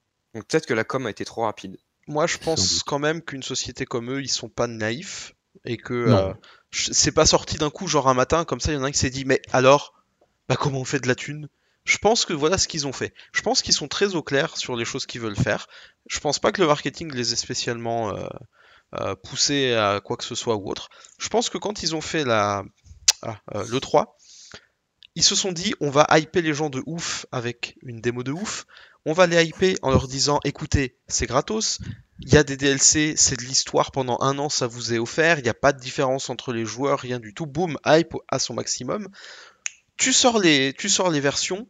Oh, c'est génial. En même temps, il y a la Gamescom, génial, on va en savoir plus et tout. Voilà, les statuettes sont exceptionnelles, le packaging est magnifique et tout. Il y a plein de versions, je peux vraiment choisir ce que je veux. Bim, je précommande et après, ah mais attends, c'est quoi les petites lignes écrites là en dessous? Et je pense qu'en vrai, ils avaient déjà tout le développement euh, qui était déjà prévu. hein. Je pense qu'ils savaient déjà tout ce qu'ils allaient faire. Je crois pas qu'ils soient revenus entre temps dessus ou quoi. hein. Je pense juste qu'ils ont révélé petit à petit, ben pour nous coller une hype de ouf, pour faire qu'on va précommander rapidement le jeu. Et à mon avis, c'est plutôt ça. Et, et plus tard, ils vont nous, in- ils vont nous dire ce qu'il y a vraiment dans l'Year One, enfin dans le pass, pardon, de première année. Parce que peut-être là où je suis d'accord, par contre, là où je suis par contre d'accord avec vous, c'est que effectivement, peut-être qu'aujourd'hui, ils n'ont pas tout défini hyper, euh, de manière hyper pointilleuse, et ils le diront plus tard. Mais je pense qu'à l'époque de l'E3, ils savaient déjà qu'ils allaient avoir ce pass. De toute façon, ça se fait dans tous les jeux, et ça se fait de toute façon dans tous les jeux Ubisoft. Donc, Oh. en même temps, il faut Ouais, pas mais non ça se plus fait dans les soit... jeux à partir du moment où les DLC sont payants. Ben ouais, c'est pour ça que j'ai été surpris, moi. C'est. Ouais, quand j'ai vu qu'il y avait un Year Pass, ouais, c'est clair. Attends, Je dis, mais les DLC sont, pas, sont gratuits, pourquoi mettre un Year Pass? Et après, tu rentres dans le détail du truc, tu fais ah, Bah, en tout cas, ils ont dit les DLC sur, la, sur le côté histoire étaient gratuits. Après, oui, ils non, pas... on est bien, on est bien Je- d'accord. ça Ah se non, trouve, mais- ça va rajouter du contenu euh, HL, en fait, ces trucs-là. Genre euh, que t'auras pas si. Du contenu quoi, tu disais, pardon? Du contenu HL, c'est-à-dire, euh, je sais pas, mettons euh, euh, la version ultra légendaire plus plus pour avoir le stuff de 5 niveaux au-dessus, tu vois, bah il faut Ah. faire ce truc-là. Peut-être. Je suis pas sûr. hein. J'ai quand même l'impression qu'il y a un vrai effort de, de maintenir au maximum les joueurs au même niveau. D'ailleurs, en parlant de ça, euh, je, ouais. je saute un tout petit peu plus en avant sur ce qu'on avait prévu, mais euh, par rapport aux armes exotiques bonus, selon la version qu'on a, on va avoir euh, une ou deux euh, armes euh, bonus exotiques et un schéma Ah de oui, fabrication. Et Yannick expliquait que cette arme bonus, on va l'avoir comme on avait, vous savez, le, le fusil à canon scié là, qui était exotique et qu'on avait dès le début du jeu. Et il disait, vous aurez une version comme ça qui sera une version euh, euh, light, entre guillemets, de l'exotique, mais vous aurez aussi le schéma pour pouvoir crafter plus tard, euh, quand vous serez au niveau maximum, la même arme, mais beaucoup plus puissante, qui correspondra du coup au niveau de votre joueur, parce qu'il disait, Ça, c'est bien. ça. il disait le fusil à canon scié, personne l'utilise parce que de toute façon il a juste des dégâts bidons une fois qu'on est au niveau 30 et, et qu'on continue à farmer. Donc euh, il disait ce qui va se passer c'est que pour pouvoir crafter votre arme de niveau supérieur, faudra décraft, faudra démonter euh, la l'arme que vous aurez reçue euh, avec votre version du jeu. Et vous pourrez pas crafter votre arme de plus haut niveau sans avoir déconstruit la première. Et il disait mais pour ceux qui auraient pas pas acheté un jeu avec ces armes-là par défaut, et ben ils pourront aussi les avoir dans les loots et elles seront, euh, enfin elles vont se dropper, euh, elles vont tomber en tuant des boss, en faisant des missions, des choses comme ça. Donc il disait finalement, vous- soit vous aurez un petit avantage parce que vous l'aurez plus vite parce que vous aurez payé pour l'avoir, soit vous l'aurez quand même, mais euh, ce sera euh, selon ce que RNG Jesus, voudra bien nous donner, euh, c'est-à-dire ce que le ce que le RNG du jeu, la manière dont le jeu drop les items voudra bien nous donner. Mais même là, il y a un effort que tout le monde puisse avoir la même chose, même si on n'a pas acheté. Donc, Oh oui, non, non, attends. Et petite correction sur ce que tu viens de dire, euh, ou petite précision plutôt sur ce que tu viens de dire, il faudra avoir aussi looté l'arme exotique une fois en level 30 ou au level supé- supérieur, ça dépend, euh, pour pouvoir la crafter à partir de. je crois du- pas que c'est ce qu'il si. dit. hein. Il a dit Si, qu'il. Non, non, il avait dit, euh, Yannick avait dit, si je me souviens si tu revois l'état du jeu, que, normalement, alors je me suis complètement, j'ai complètement, je me suis complètement trompé, mais a priori, il faudra avoir looté également cette exotique avant de pouvoir la crafter selon. En Ouais, fait, mais là- là, skin- là, plus un alors, skin euh, donné supplémentaire qu'autre chose. Oh là, moi j'ai pas compris ça du tout. Hein. Mais là, ça aurait aucun sens. Parce que tu achètes un Si, truc un et il faut que si, tu, il faut que tu lootes, faut que tu lootes le truc alors que tu as acheté une édition où on te donne le plan de. En fait, en fait, ce que tu achètes, c'est euh, pouvoir avoir cette exotique euh, dans le mode histoire du jeu, mais que si tu veux l'utiliser plus tard à haut niveau, il faudra l'avoir looté quand même. Moi, c'est pas ce que j'ai Parce que compris. sinon, ça te donnerait. tu dois la craft alors. Ce que j'avais compris, c'est que tu dois la craft parce que tu as le. supplémentaire, en fait. C'est plus un skin Un. Oui. Ah, moi j'ai pas skin. compris ça du tout. Hein. Eh ben, revoyez l'état du jeu, le début de l'état du jeu. Ils en parlent assez vite, assez tôt euh, la dernière fois. Euh, Bah attends, Mab, Euh, euh, tu. Peter, tu- euh, Pour trancher. Comment. J'ai pas, j'ai pas entendu ce que tu as dit, Tilas. Je te demandais si t'avais entendu pour trancher. Non, moi j'ai pas, j'ai pas retenu ça. En fait, euh, l'état du jeu dont il parle, euh, je l'ai pas vu à la parce qu'on était à la Gamescom et du coup Ah j'ai oui, pas du tout pris le temps de le regarder. euh, j'ai eu beaucoup de, de choses à faire. Mais alors, préféré aller à la Gamescom que traduire l'état du jeu. Non, mais ouais, vraiment. non, c'est tout à fait, c'est tout à fait possible que Cap ait mieux compris, mais dans ce cas-là, euh, pardonnez-moi, mais Je- c'est- c'est des conneries alors. Non, non, non, c'est pas des conneries, c'est un skin supplémentaire. C'est-à-dire que si l'exotique te, te plaît pas, tu peux avoir le skin. Mais euh, pourquoi est-ce qu'on a, pourquoi est-ce qu'on a un schéma de craft si c'est pour avoir un skin? Parce que tu pourras, une fois que tu l'auras droppé, je pense que tu pourras le recrafter autant de fois que tu voudras. Ça a aucun sens, je trouve. Et peut-être qu'il y aura des, des- des bonus différents à chaque fois. Donc ça, Tout ce peut- que je ça reste intéressant. c'est que Euh, savoir que tu l'as. Bah moi je trouve que ça fait beaucoup d'infos qui sont très floues et qui nous aident pas trop à comprendre. hein. C'est pas, c'est pas. Là, dans ce cas-là, c'est pas flou, c'est pas clair. Bon, alors écoutez, c'est ce que je vais clair. faire, je vais regarder l'état du jeu Oui. et je vous tiendrai au courant de ce qui a été dit. Voilà. Je pense que dans la prochaine, dans l'épisode 3, on clarifiera ce sujet, mais Merci, maman. de ce que j'ai compris, c'est qu'en effet, tu l'avais dès le début. Donc tu pouvais faire le mode histoire avec, bien qu'il soit de moins en moins euh, efficace au fur et à mesure de l'histoire, puisque tu vas toi monter en level, mais pas lui, pas l'arme exotique en question. Et qu'une fois que tu seras à niveau 30, si tu veux l'avoir au niveau 30, il faudra l'avoir droppé d'abord pour pouvoir la recrafter après. Moi j'ai Et pas après, j'imagine que tu pourras la recrafter euh, plusieurs fois. Ça et me semble moins logique Moi ce que j'avais compris, que ce qu'avait compris euh, Joe. Moi, ce que j'avais compris, Mais c'était que on a l'arme low level. Au bout d'un moment, elle est useless. Du coup, on la déconstruit. Et une fois qu'on a déconstruit cette arme-là pour pas la posséder en deux versions justement, et ben une fois qu'on l'a déconstruite avec le schéma qu'on a euh, qu'on a acheté du coup, hein, avec le schéma d'arme qu'on a acheté, on pouvait justement construire cette arme de plus haut niveau. Euh, grâce au schéma qu'on avait acheté. Alors après, peut-être que je suis passé à côté parce que euh, c'était une partie du podcast où j'ai dû vraiment beaucoup me concentrer pour traduire. Moi, je suis pas du tout. euh, Enfin, je parle pas de manière natale l'anglais, donc euh, il faut vraiment que. je, je pense que ça, ça donnerait un, équi- un déséquilibre justement parce que là tu payes pour avoir deux exotiques supplémentaires ou même trois si tu prends l'édition Phoenix. Euh, plusieurs exotiques supplémentaires par rapport au reste de la communauté sans avoir droppé quoi que ce soit. Oui, mais après le Donc un, reste dés- est. un déséquilibre se crée. Attends, comme- tu parles de dropper ou de looter? Parce que pour moi, dropper, c'est que tu balances ton ancienne arme. Looter, c'est que tu la trouves quelque part euh, après avoir tué un boss ou Alors, autre. Parce que peut-être qu'on n'est faut- pas d'accord sur le langage. Ah, ça doit être ça alors, parce qu'on essaye de faire du francophone et on n'y arrive pas. Mais euh, pour avoir euh, cet exotique en haut niveau, il faut l'avoir looté une première fois. Même si tu as le schéma de reconstruction. Mais non, les gars, c'est pas logique. Non, non. Je pense, enfin, je trouve pas. Moi, je On maintiens on Moi, je, on- je pense qu'on va, on va réécouter le, le Je- dernier état du jeu, mais ils en parlaient très tôt dans le dernier état du je- jeu. je Vous embêtez pas, je Oui. vais, euh, ce qu'on va faire, je vais regarder l'état du jeu, on va passer à autre chose parce que sinon le podcast va encore durer trop. Exactement. Ouais, c'est pas faux. Par contre, je On en m'engage. reparle dans la partie 3 de l'épisode 2 allez, Qu'est-ce que vous en pensez? Je m'engage, si Cap a, a mieux compris que moi, je m'engage à le reconnaître, euh, tweet à l'appui, et je reconnaîtrai que Cap a été supérieur à moi euh, sur ce point-là. Et moi, si, si je me suis trompé, je m'engage à ne pas, euh, À ne pas le reconnaître. ne pas le reconnaître, exactement. Du coup, on va continuer, euh, alors on lèvera le voile hein, sur ces questions-là euh, la prochaine fois ou même par écrit sur notre euh, compte Twitter. Euh, donc il restait une édition par contre dont on n'a pas parlé parce qu'on est parti dans nos envolées lyriques, parce qu'on est passionné par ce jeu. Euh, mais il reste Exactement. une toute dernière édition, l'édition Phoenix Shield, c'est-à-dire euh, bouclier Phoenix. Alors c'est un peu étrange en français comme, comme nom. Alors là vraiment c'est c'est la version alors, la plus chère et pour le coup elle est vraiment chère par contre. Moi, je me permets, je m'étais permis à l'époque d'acheter la version Sleeper Agent de The Division qui était à 150 euros. Mais là, pour le coup, euh, la version, euh, la version euh, Phoenix Shield, bouclier Phoenix, est vraiment, alors elle est très bien fournie. Il y a le jeu avec un très beau packaging, même si personnellement je trouve que la boîte de la Dark Zone Edition est plus belle. Il y a un accès 3 jours avant la sortie. Euh, il y a un livre de lithographie de The Division 2. Il y a un steelbook. Il y a la carte. Il y a les musiques. Il y a le jeu. euh, il y a plein de, bonus. Il y a des packs en plus, etc. Euh, et surtout, je pense là, ce qui fait vraiment la différence, c'est la figurine qui est toute articulée, qui a plein d'accessoires, etc. Qui a l'air de très bonne qualité. Et pour info, une personne du marketing de mémoire avait dit que euh, le support noir qui est présenté sur la photo, c'était juste pour la photo, euh, pour le- la com, mais que la statuette pouvait tenir debout sans, euh, sans le support.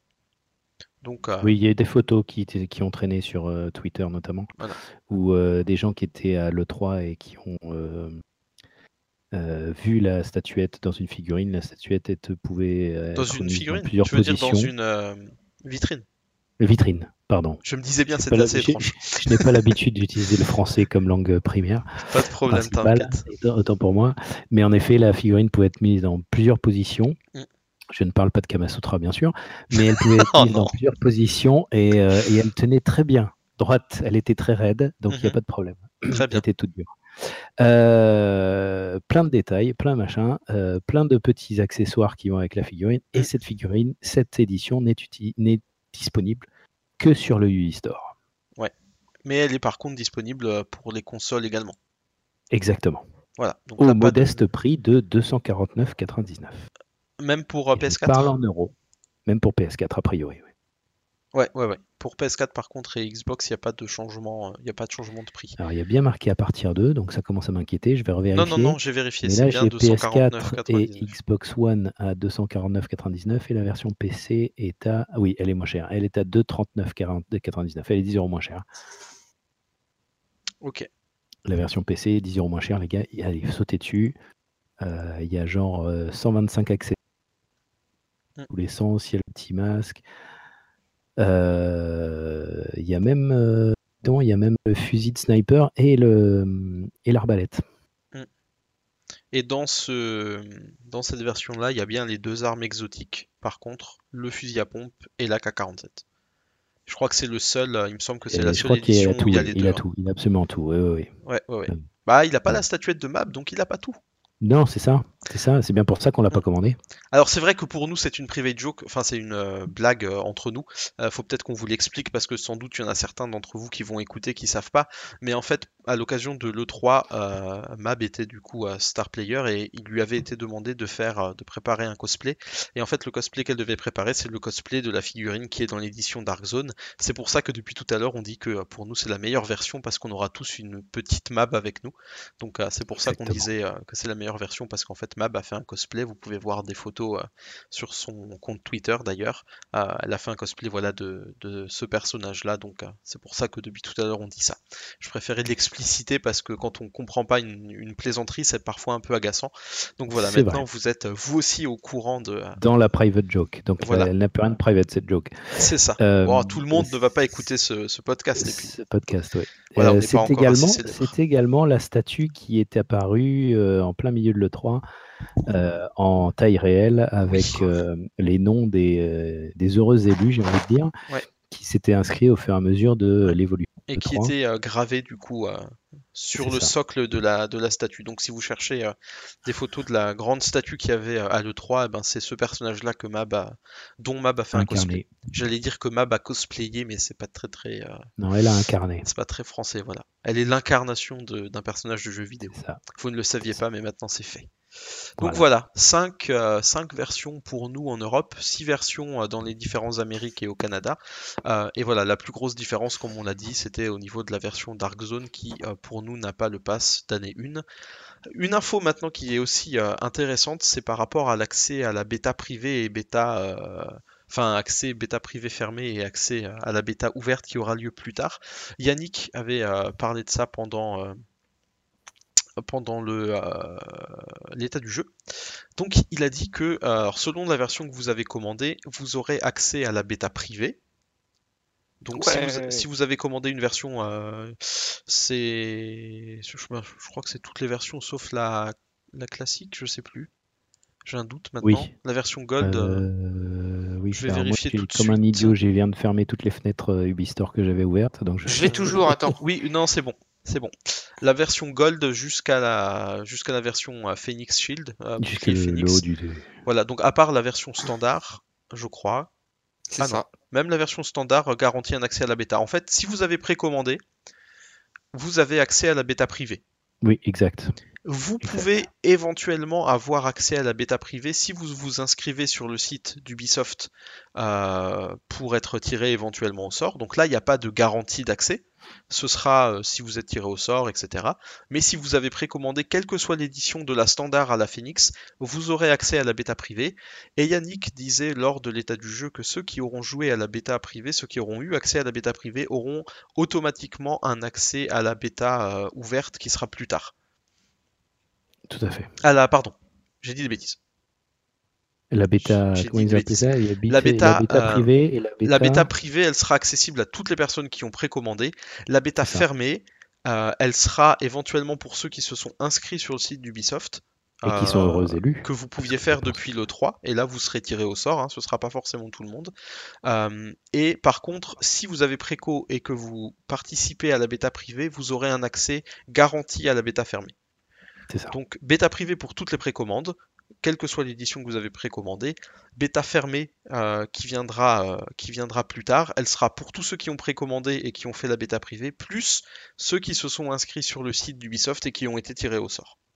Parce que bien entendu, s'il y avait eu une bêta ouverte, ben une bêta ouverte c'est tout le monde qui a accès, donc il n'y a pas de restriction. Donc je disais une bêtise. Mais en tout cas, si vous avez préco, vous êtes sûr que vous pourrez participer aux deux bêtas. Si vous n'avez pas préco et que vous vous enregistrez, euh, vous aurez peut-être accès à la bêta fermée selon euh, la chance que vous aurez d'être tiré au sort ou pas.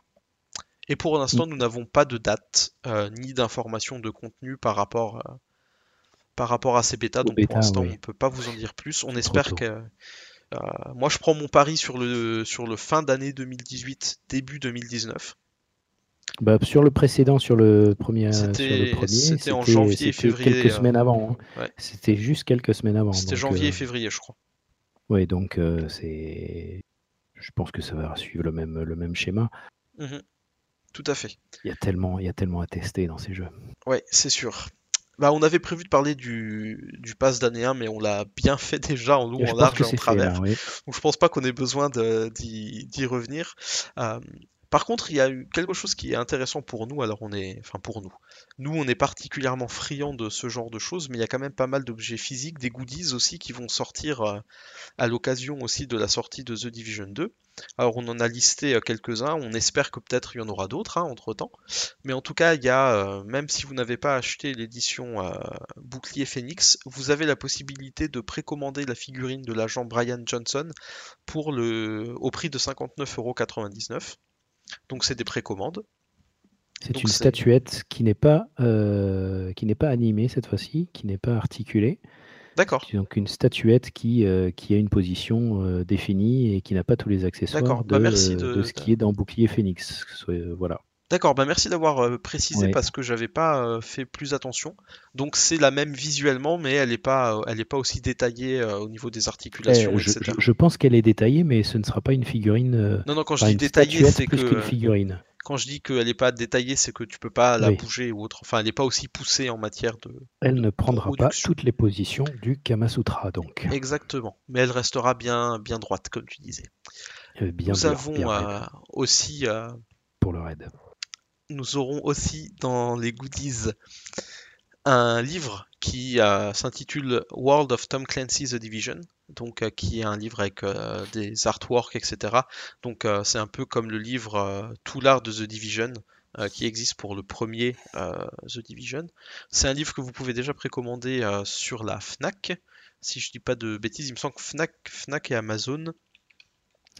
je vais vérifier ça, mais en tout cas, je sais, je suis sûr que euh, je suis sûr que c'est sur un des deux.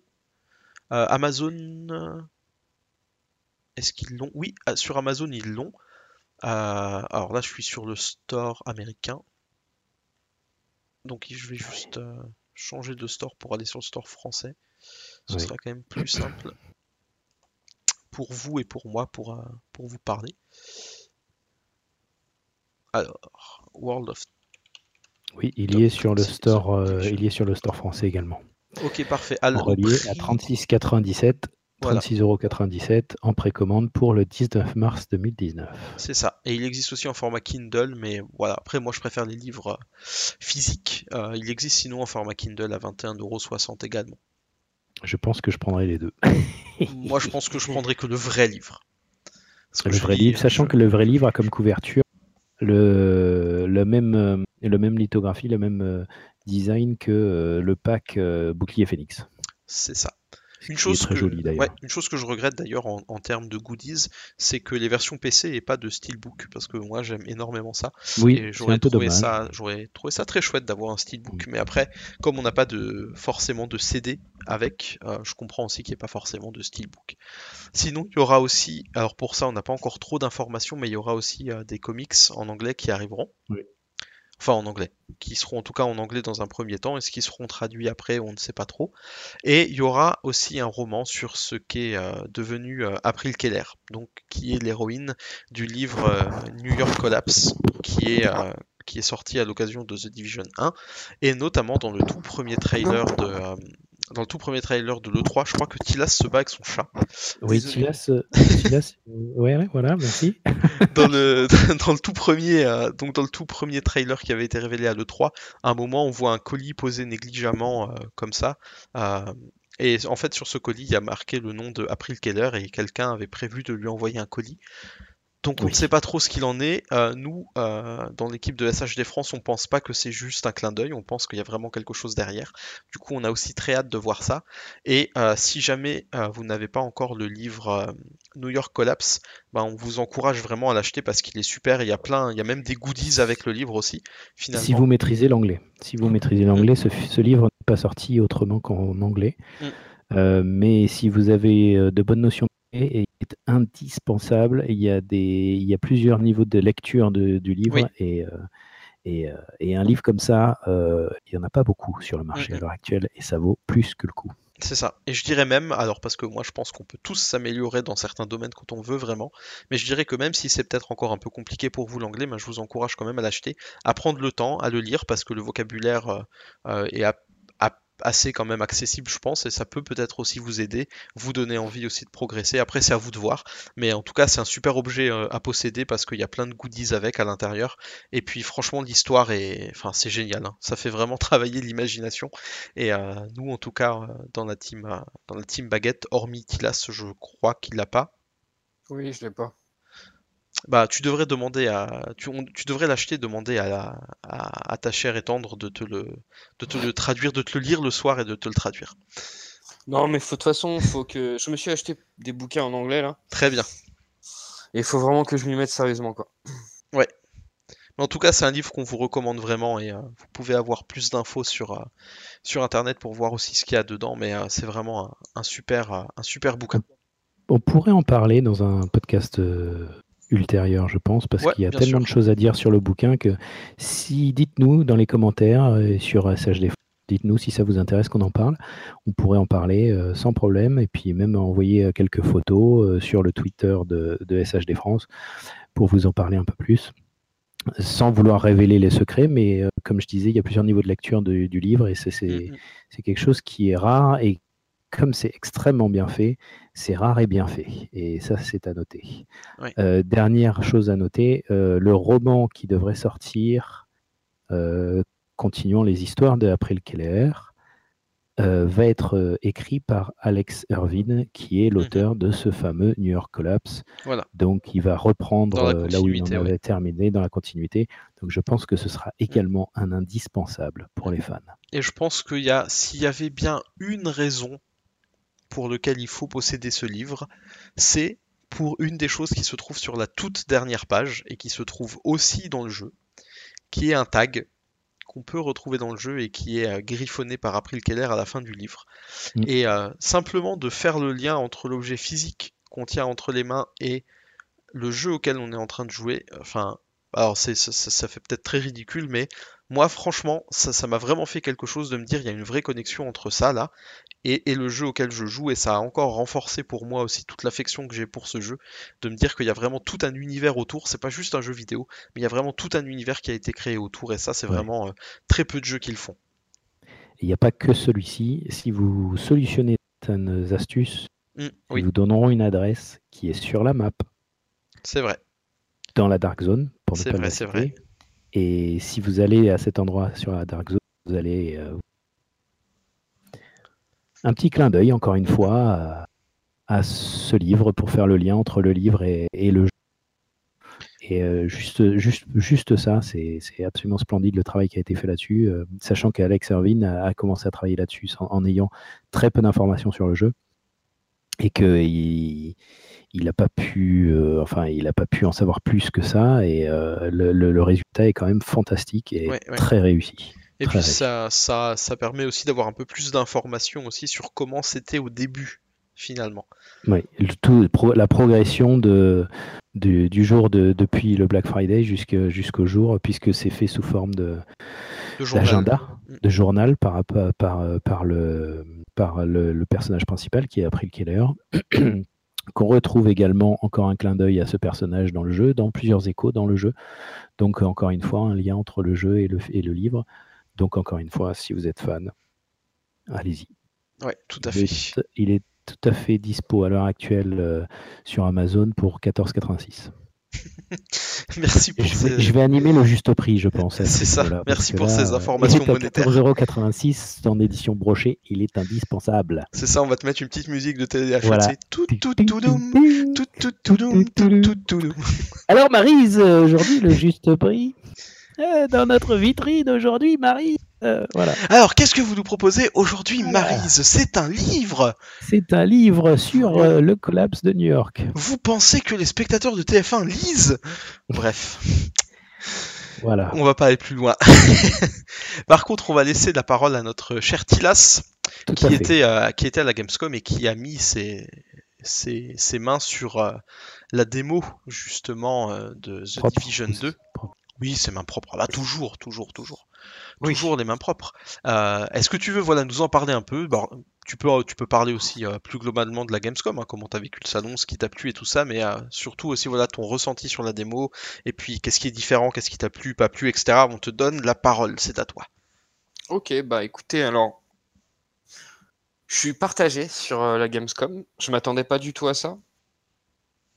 Je suis allé. le dernier énorme salon que j'avais fait, c'était la Star Wars Celebration à Londres. Mhm. Grand fan de Star Wars. Euh, c'était immense, vraiment. hein. Il y avait énormément de monde à, à la Star Wars Celebration. Mais Mhm. il y avait plein de choses à faire, à voir, des gens avec qui parler. Mhm. La Gamescom, c'est pas le même délire du tout. C'est euh, en fait, c'est un endroit où vous allez et euh, quoi que vous vouliez faire, bah, vous faites la queue pendant 2-3 heures et vous le faites. Point. Oui. Mhm. Pendant un quart d'heure et vous partez. Je crois que la démo de The Division 2, c'était ça. C'était euh, c'était un petit quart d'heure. Euh, J'y suis allé donc avec Mab, son mari, ma compagne. Euh, J'y suis allé euh, sur une journée. J'ai pas fait la deuxième parce que bah, déjà j'étais un peu malade euh, sur euh, Ouais, les trois premiers jours. Ouais, C'est le meilleur endroit pour choper des maladies, hein, avec tout ce Ouais. monde, parce que là, comme disait euh, Peter, euh, c'est euh, à peu près 350 000 personnes qui se présentent à la Gamescom. c'est ça. Et euh, du coup, c'est immense. Euh, Il y avait euh, pff, les boutiques étaient cool. Il y avait pas mal de goodies et tout qu'on trouve pas ailleurs. Oui. Le fait de se retrouver avec que des gamers autour et tout, c'était cool. Je m'attendais à voir beaucoup plus de cosplayers. Bah, Oui. euh, venant de la Star Wars Celebration, enfin, enfin, ayant le souvenir de la Star Wars Celebration plutôt. Après, le seul salon de jeux vidéo vraiment que j'avais fait, c'était l'une des toutes premières Paris Games Week, donc vraiment le truc à taille humaine, quoi. Ou des les premières Japan Expo aussi euh, à l'époque. Donc vraiment des trucs plus à taille humaine où tu peux plus parler avec les gens et tout là. euh, voilà. Et tu euh, dis cosplayer, euh, tout cosplayer confondu, on est d'accord, hein, pas juste The Division, Ah oui, oui, oui, oui. Euh, cosplayers The Division, j'en ai vu trois, dont Mab. dont Mab. Et sinon, euh, cosplayer, euh, il y en avait, il y en avait, mais il y en avait beaucoup moins que ce que j'aurais imaginé. Ou alors, je les ai pas forcément croisés au bon endroit, au bon moment. Voilà, je me suis baladé sur d'autres stands. euh, A priori, ils cosplayent pas toute la semaine non plus, parce que c'est l'événement se déroule sur quand même un certain nombre de jours, une Ouais, semaine ouais, entière. euh, ouais, c'est donc, euh, et le plus gros de l'événement se situe dans le dernier week-end. Donc, euh, si t'as pas été, si tu n'étais pas là pendant le dernier week-end, c'est peut-être pour ça que t'as pas vu tous les cosplays disponibles. Je sais pas. C'est pas faux, c'est peut-être ça. Après, donc l'ambiance générale était cool, il y avait énormément de bruit, énormément de monde, c'était un effet son et lumière, quoi. Tous les stands avaient euh, la sono à fond, euh, même les boutiques, euh, c'était c'était ouf. hein. Pour avancer, faut. Enfin, c'était une vraie galère. Il y avait vraiment, vraiment, vraiment beaucoup de monde. Mais c'était voilà, c'était sympa à voir. C'est sympa. Si jamais vous hé- vous bah, hésitez, faites-le une fois dans votre vie, ça, ça vaut le coup. Pas forcément sur euh, 3-4 jours, mais ça vaut le coup. Oui, sur deux, sur deux jours, tu fais déjà le- vite le tour. Voilà, bah, surtout que t'as pas forcément envie de tester 50 jeux différents, quoi. Ouais. Euh, Non, mais ouais. Après, tu profites des nouveaux trailers, des nouvelles bandes annonces qui viennent de sortir, les nouvelles annonces. c'est ça. euh, bien que en général, les trois quarts des annonces se font ça. Mais euh, c'est le plaisir de, de- de toucher aux démos. Donc, c'est vraiment temps d'attente. Tu joues ton jeu, temps d'attente, tu joues ton jeu. C'est peut-être. ouais. Ouais. J'ai eu la chance de pas euh, de pas avoir à faire la queue pour tester The Division. Grâce à Mab. Ouais. Donc, j'ai touché du doigt le Graal. Eh ben, c'est magnifique. On- J'allais justement de te demander ce que tu, ce que tu as ressenti par rapport à la démo euh, et, Euh, bah, et- et je- si tu en espères vraiment beaucoup plus euh, maintenant Ouais. que tu y as joué. Ah oui, oui, oui. oui. ou- Voilà, alors dis-nous tout. Bah, tout. J'étais super excité en, en- en y allant. Je me suis retrouvé à jouer avec trois personnes que je connaissais pas des Allemands, qui Mhm. parlaient que allemand. Donc Bien. je me suis dit, écoute, fais ton truc, tant pis. Voilà. Oui. Tu- J'ai essayé de, communiquer en anglais, tu vois, parce que je veux dire, enfin, je suis pas bon en anglais, mais euh, tu me jettes au fin fond de la pampa en Angleterre, je sais rentrer chez moi, c'est pas un souci. Mais c'est juste que voilà, je vais faire plein de fautes d'accords, de grammaire, etc. Ouais. Mais voilà, donc euh, je pouvais discuter avec eux, surtout dans un langage entre guillemets gaming que je maîtrise quand même. Bref, j'essaie de discuter avec eux, euh, ils me font signe, euh, laisse-nous tranquille, quoi, tu vois, on comprend rien. Bon, donc euh, on s'installe. Donc euh, on était quatre, euh, deux assis devant, deux debout derrière avec les casques et les manettes, donc c'était Xbox One. Euh, le jeu était magnifique. Après, on était sur des écrans 4K, Ouais. qui étaient Et pas ça tournait sur PC Ça tournait sur PC ou sur console? Console, c'était Xbox One. Oh, intéressant. Et le jeu était magnifique, il n'y avait pas de lag. J'ai pas vu de bug. Après, alors je sais qu'il y a beaucoup de monde qui a pas pu finir la démo. Moi, j'ai réussi à la finir. Les trois mecs jouaient pas mal. Et puis, euh, bah, moi, j'avais l'habitude du 1 aussi. Euh, alors, la démo, en fait, ça se passe euh, dans des espaces super ouverts. Ça se passe pas du tout dans. Enfin, ça commence plus ou moins dans un petit bâtiment, puis finalement, on finit sur un grand espace ouvert, euh, là où il y a la carcasse de l'avion, là. Mhm. De l'avion présidentiel Voilà, donc moi je jouais euh, une femme, j'avais euh, classe, alors son nom je sais plus, c'est celle qui a des Le lance-grenade? Le lance-grenade en fait qui jetait pas vraiment des grenades. En fait, euh, je sais pas s'il y avait un truc à faire dans les options ou quoi. Moi je jouais comme ça. C'était euh, parce que j'avais que un quart d'heure devant moi, donc je voulais tester le gameplay C'était un quart d'heure la démo? Ouais, un truc comme ça, 15 minutes, D'accord. 20 minutes grand max. Ok, ouais. Et euh, en fait, je l'ai trouvé. Alors, le gameplay est meilleur qu'avant, je trouve. C'est beaucoup plus tactique. Alors, c'est pas Rainbow Ouais. Six, je vous rassure. Mais si tu te mets pas à couvert, tu vas te faire savater. Mais vraiment. Donc c'est plus, Là, même en un... c'est plus un cover shooter qu'avant. Un peu plus. D'accord. Et le course, etc., la manière de se déplacer, je la préfère à avant. C'est Map qui disait c'est un peu plus lourd. C'est ouais, c'est plus lourd, mais c'est plus. Réaliste. c'est beaucoup plus réaliste en fait. Voilà, C'est c'est ça. Euh, Alors, euh, je vais vous donner mes impressions générales. Après, je répondrai à une question qu'on m'a posée sur Twitter. Ouais. Euh, J'ai été super agréablement surpris parce que la plupart des choses que je n'aimais pas sur le 1, je les trouve corrigées sur la démo que j'ai vue là. C'est plus tactique. Euh, j'ai essayé parce qu'en fait mes armes, donc c'était cette arme en plus, si vous voulez, c'est une touche sur laquelle tu appuies. Elle, elle, elle est pas dans ta roue des armes. Mhm. Tu appuies sur une touche comme si tu activais une compétence, sauf que ça te sort ton, ton arme de, de classe. Ouais, c'est un super en fait. Voilà. Ensuite, mes deux autres armes, c'était euh, un fusil de précision entre guillemets qui tire au, au coup par coup. J'ai pas fait gaffe à ce que c'était, Mhm. sans lunettes et un fusil à pompe. Donc je me suis dit, allez pour voir, je vais tenter, de- je vais tenter un rush sur un mec qui était à couvert à qui restait plus trop de vie. Mhm. Euh, je l'ai buté, son pote derrière m'a instant. D'accord. Les persos étaient level 30 comme dans la démo de l'autre. Et les persos étaient niveau 30. C'était exactement la même démo euh, d'après Mab. Mhm. Euh, c'est plus dynamique, les combats sont, sont plus. euh, comment dire?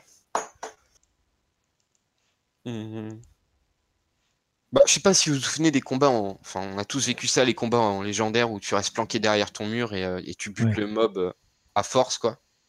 Ouais. Tu ressens moins ce truc-là. Les mobs tombent un peu plus vite. Et, euh, et toi aussi, tu tombes un peu plus vite, beaucoup plus vite. Euh, les systèmes de donc de classe, donc moi j'ai testé la mienne, j'ai regardé un peu sur l'écran du mec à côté qui avait le sniper. Je trouvais, alors, à voir, parce que j'ai pas eu son sniper en main, peut-être qu'il jouait pas forcément très bien son sniper. Enfin, à mon sens. Je Mhm. trouve que ma classe, elle était surpétée. Dans le sens où ça fait. euh, En fait, au début, je pensais que c'était vraiment un truc de crowd control parce que ça mettait des petites zones par terre de la taille du, du, du heal qu'on peut envoyer sur ses potes là. Sauf que ça fait des zones de flammes qui crowd control les mecs. Alors, j'ai l'Académie française qui vient de m'appeler. Crowd control n'est pas Qui- acceptable. alors, qui, contrôle, en fait, Contrôle de empêche foule. voilà, qui fait du contrôle. Contrôle de la ça, foule. ça empêche les, les ennemis de bouger.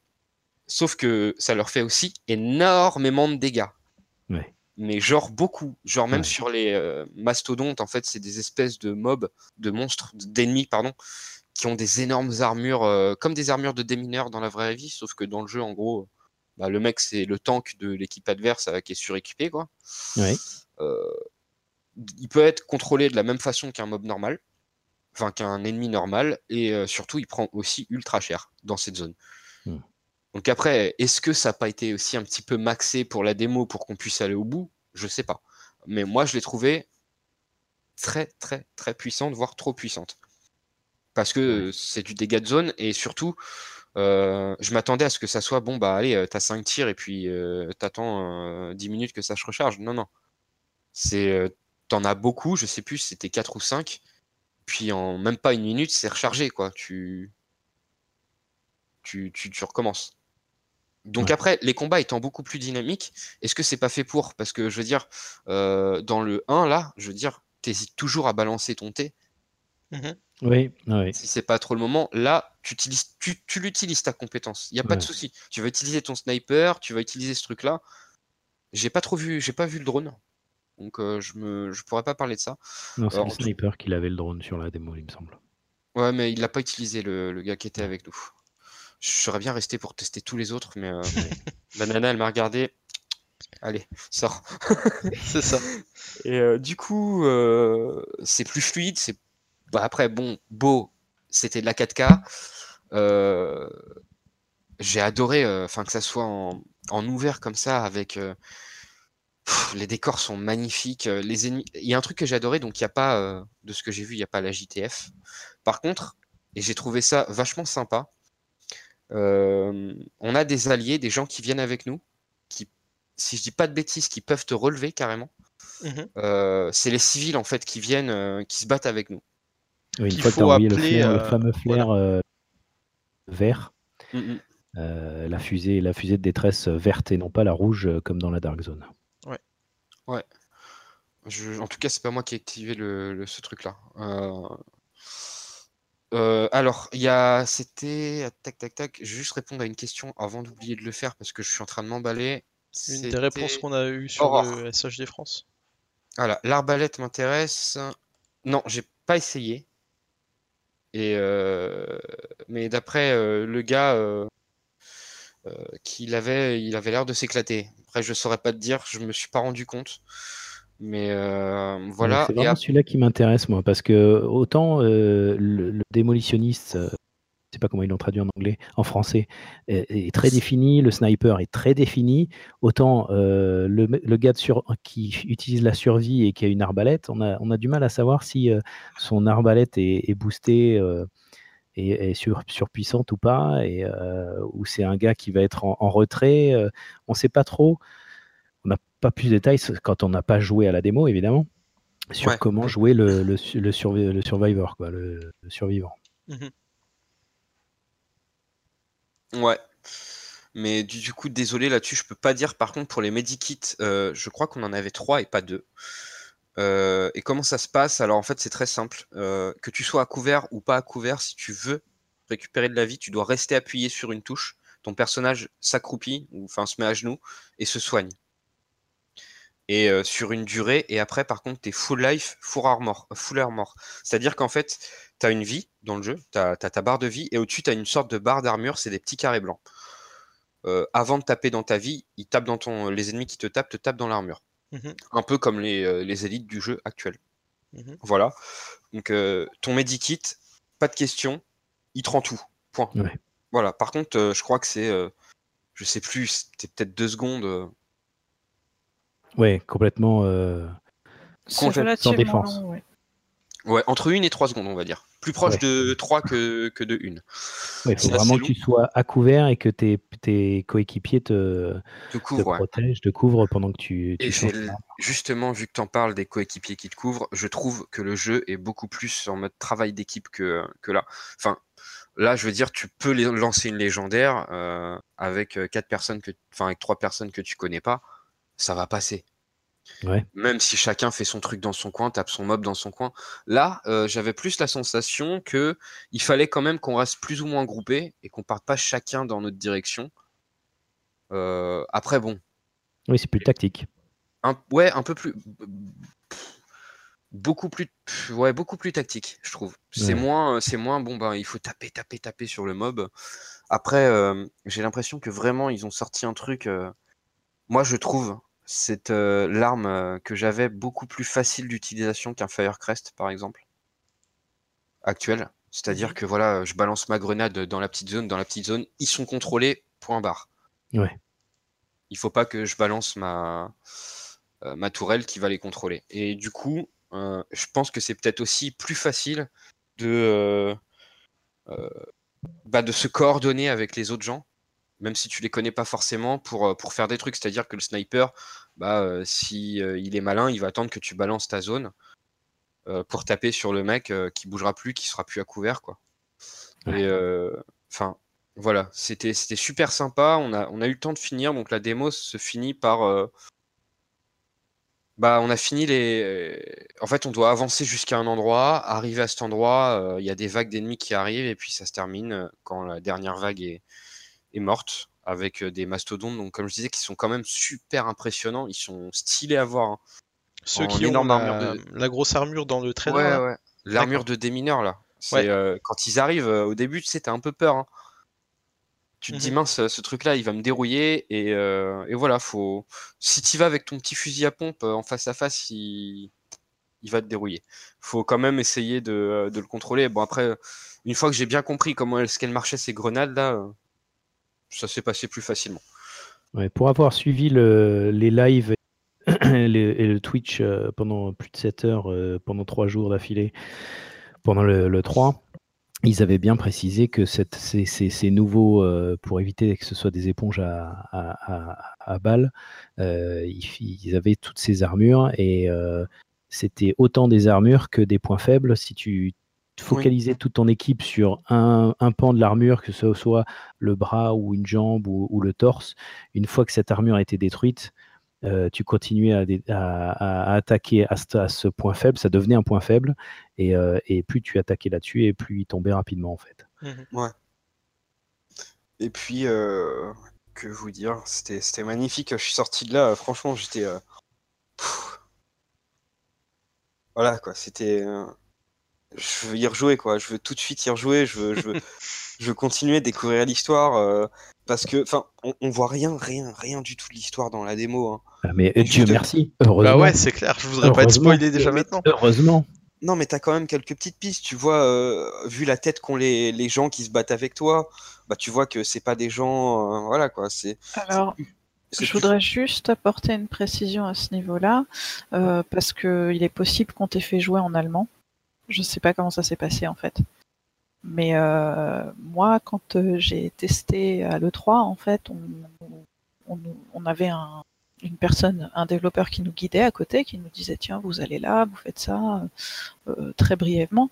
Et en fait, à la fin de la démo, quand on a vaincu justement le mastodon dont tu parlais et qu'on a libéré la zone, la personne nous a dit bah vous pourriez aller explorer l'avion, par exemple. Donc il n'y a pas, a pas d'histoire dans la démo, effectivement, mais il y a des choses quand même. Il y a, le, Air Force, on ne sait pas combien. Donc c'est pas complètement. Euh, ah oui, oui, oui, oui, non, mais quand je voulais dire l'histoire, c'est-à-dire que tu n'avais pas euh, une cinématique qui se lançait. Euh, mais, mais, justement, je, je, reviens sur ce que tu disais. Il y a effectivement des choses à voir. Il y a les réfugiés qui sont avec toi. Déjà, bah, ils sont avec toi quand tu regardes un petit peu, quand tu vois un réfugié à côté de toi, la tête qu'il a, etc., tu te rends compte que les mecs, euh, bah ouais, c'est plus proche de euh, d'un survivant de The Walking Dead de, euh, que de que d'un JTF, quoi. Tu sens que c'est peut-être moins organisé, que, que tu arrives là et que, que ça va être, que tout est à faire, en fait. pas comme quand, as quitté une... enfin, quand, quand, on quitte New York à la fin du jeu, voilà, la JTF elle est bien en place. Est-ce qu'il tire mieux que la JTF Oui. Oui, ouais, ouais. Et, je te dis, dans, mon souvenir, ils peuvent même te relever. Hein. Ils, bah, peuvent mourir aussi. Ils peuvent mourir. Ouais. C'est euh, non, non, c'est franchement, c'était, c'était, et t'as cette sensation d'être dans. C'était, une bataille, quoi, le truc, une vraie bataille. C'est. Euh, c'est plus épique, c'est plus. Euh, ouais, c'était une autre, une autre, une autre dimension. Ouais, ça, un peu. Bah, ça, déjà que ça que soit ça, un ça va espace ça super ouvert, avec des carcasses un peu partout, des mecs qui arrivent habillés en mastodonte, des, sur- euh, des survivants de l'autre avec quelques, avec euh, trois, quatre agents. Non, c'était, ouf à voir. euh, T'essaies d'avancer pour prendre un couvert l'un après l'autre, tu sais, t'essaies de les faire reculer, puis finalement ils arrivent, ils prennent à revers d'un autre côté. C'était vraiment super dynamique, super sympa. Si vous avez l'occasion d'aller à la, je sais pas, à la Paris Games Week ou un truc à côté de chez vous où il y a la démo, foncez quoi, parce que elle va vous hyper, elle vaut vraiment le coup et euh, Ouais, ça va me donner trop envie, moi, ça va pas être possible. Ah, faut venir parce que nous on y sera surtout.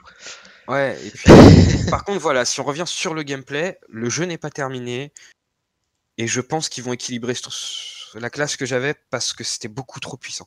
Enfin, par rapport à ce que ça faisait, si t'avais ou le ou le contrôle de masse, t'as vu, j'ai fait attention, j'ai pas dit euh, crotte contrôle. Mhm. Euh, ou les dégâts, ça irait. Mais avoir les deux réunis, c'est-à-dire que même les espèces d'é- d'élites qu'il y avait en face, donc les mastodontes, qui étaient contrôlés dans ce truc-là, qui pouvaient rien faire, et tu voyais leur barre de vie fondre à une vitesse, euh, juste avec ce truc-là, c'est trop. Faut, faut, que ça soit réduit un peu, ou alors il faut que le reste de tous les autres équipements, de toutes les autres spécialités, ait un, un intérêt aussi puissant, pour pas que tout le monde soit, euh, bon bah allez, euh, on est quatre euh, démolitionnistes là, on y va, et... enfin que ça soit plus rigolo, que ça soit super diversifié. Moi, j'ai ce que j'attends vraiment du jeu. On perd cette espèce de sainte Trin- trinité, on en sort, et je- Dieu sait que c'est compliqué pour tous les les MMO de, de sortir de donc la sainte trinité, c'est tank, heal, DPS, hein, comme on peut le voir sur WoW, etc. Il y a Guild Wars 2 qui en était un petit peu sorti, euh, Guild Wars 1. Et c'est les jeux marchent moins bien quand on en sort, mais sur un jeu comme The Division, c'est pas possible d'avoir ça. Enfin, pour moi, ma classe préférée, c'est le D3. J'adore tanker sur le 1. Je veux pas le voir sur le 2 parce que pour moi, c'est pas le jeu est pas fait pour. Ou alors d'une autre manière, quoi. Mais il faut que ça soit un peu plus, euh, ouais, bah, c'est bête à dire, mais un peu plus Rainbow Six, quoi. Et, Mhm. et le jeu n'est, le, but du jeu, c'est pas ça, d'avoir un énorme mec avec son bouclier. euh, et, euh, et franchement, là, de ce que j'en ai vu, c'était trop bien, quoi. C'est, euh, t'avais pas un heal derrière, t'avais tout le monde qui pouvait se healer, qui pouvait relever son pote. T'avais euh, tout le monde qui faisait du dégât à sa manière, entre guillemets. Puis, bon, pour le crowd control, enfin, pardon, pour le contrôle de masse, j'ai pas vu les autres en faire. Après, à part les grenades et tout, mais c'est pas pareil. Et je pense que, que la classe d'émotionnistes est un petit peu spécialisée là-dedans. Mais je pense aussi que ouais, qu'ils vont peut-être devoir réduire ses dégâts. Parce que Après, encore une fois, c'était une démo, donc euh, voilà, c'est ça. j'imagine que les j'imagine que les niveaux des ennemis devaient être peut-être peut-être euh, légèrement euh, diminués, histoire que les gens puissent euh, terminer la démo rapidement Ouais. et qu'en 15 minutes ils puissent la finir et qu'ils aient la chance de la finir. On est mort plusieurs fois aussi. Donc, ouais, voilà, c'est le vois, système de mort est pas trop difficile pour une démo. C'est-à-dire que tu meurs, t'attends genre euh, 10 secondes, et t'es TP à l'entrée de la zone où t'es mort, et tu rejoins tes potes. Ouais. Si c'est ça dans le vrai jeu, ça me plairait bien. Bah ouais, c'est plutôt cool, parce que Mm. en gros, si tes potes continuent le combat, tu peux les rejoindre. Oui. Très bien. Tu arriveras à attendre euh, jusqu'au mois de mars? Bah, euh, à la sortie de la démo, euh, pff, ça a été dur de me dire euh, bon bah ça y est, c'est fini, maintenant faut attendre. Mais en même temps, ce qui m'a beaucoup aidé, euh, je, je- je- c'est j'a- j'avais beaucoup d'appréhension Mhm. parce que je voulais pas que ça soit comme le 1 parce qu'il y a beaucoup de trucs. euh, J'en ai beaucoup parlé avec Mab notamment, de trucs qui, je trouve que même si je les aime, pour moi ça ne va pas et ça peut pas aller dans un jeu qui doit a- aller dans la durée bah en fait tout ce que j'aimais pas c'est corriger dans cette démo enfin corriger où, où tu sens qu'ils essayent d'en sortir et pour moi enfin voilà quoi il y a rien d'autre à demander c'est parfait quoi continuez comme ça hein. c'est génial voilà tout ce que j'ai à en dire si vous avez des questions je- sais Ça pas si fait très précis ouais ouais Ça moi fait franchement plaisir, ça donne envie euh, et ah ouais il va falloir attendre jusqu'en mars. Un peu que tu, moins. euh, Avec que tu les... travailles sur ton. avec les bêtas, mais. Il faudra que tu travailles sur ton suédois et te faire euh, engager chez Massive oula d'ici mars d'ici mars. et puis surtout qu'en plus là je peux plus trop jouer en ce moment parce que Ah bah oui, oui, oui. Va j'ai falloir un poignet en moins Alors chez Massive, ils travaillent en anglais. hein. Donc, euh, Tilas, tu sais ce qu'il te reste à faire. Je sais que tu adores Voilà. l'anglais. Ouais, non, mais mon livre de chevet en ce moment, je l'ai pas encore ouvert, mais c'est un livre en anglais. Je l'ai pas encore ouvert. Ça veut tout dire. Voilà, Mab voilà. Oui Est-ce que tu as réussi à dédiaboliser euh, la vidéo de Twitch? Euh, oui, alors ça a été un peu compliqué. J'ai eu des petits problèmes, comme vous le verrez si vous regardez Twitter. C'était très artistique comme J'ai vidéo. vu ça. Mais euh, oui, j'ai réussi à retrouver le passage. Et donc, euh, ce qui se passe, c'est qu'on a donc deux exotiques, euh, Lullaby et Ruthless, qui sont donnés au niveau bah, de départ, quoi. Et qui ensuite, quand on les a, quand on peut plus les utiliser, on obtient un blueprint, un, Un schéma. un schéma qui permet De de, montage, de- ouais. de le reconstruire, de le refabriquer le crafter, ouais. De le crafter, voilà.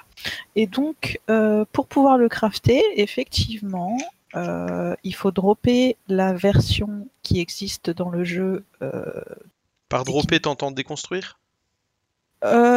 Dropper déjà, il faut il faut l'obtenir dans, dans le jeu. En fait, il y a une version aux stats similaires à celle qu'on a, aux effets similaires, etc., mais qui n'est pas exactement Exotique. la même. Qui, qui n'est, je sais pas si c'est exotique ou pas, c'est pas très clair, mais Oui, en tout cas, c'est- une version identique à celle qu'on obtient avec la précommande, mais qui est disponible pour tout le monde.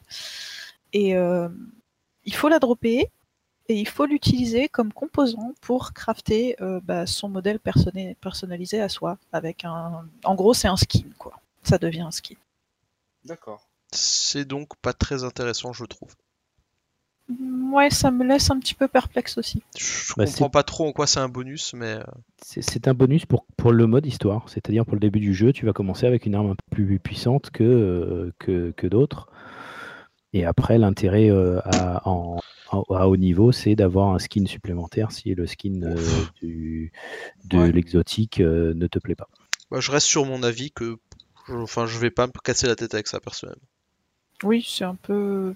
Je trouve que là, que c- Ça me laisse perplexe, moi aussi. c'est vraiment te demander de faire beaucoup de choses pour avoir pas grand chose au final. Mm. Je sais pas. Moi, je suis, enfin voilà, moi je suis assez sceptique. Ah, Après, je l'ai pas, je l'ai pas acheté ça pour ça, mais bon.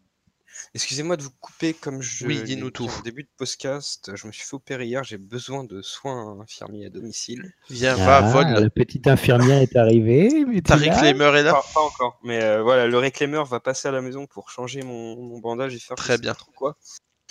Donc euh, je suis désolé, j'essaierai de repasser avant la fin, je vous tiens au courant.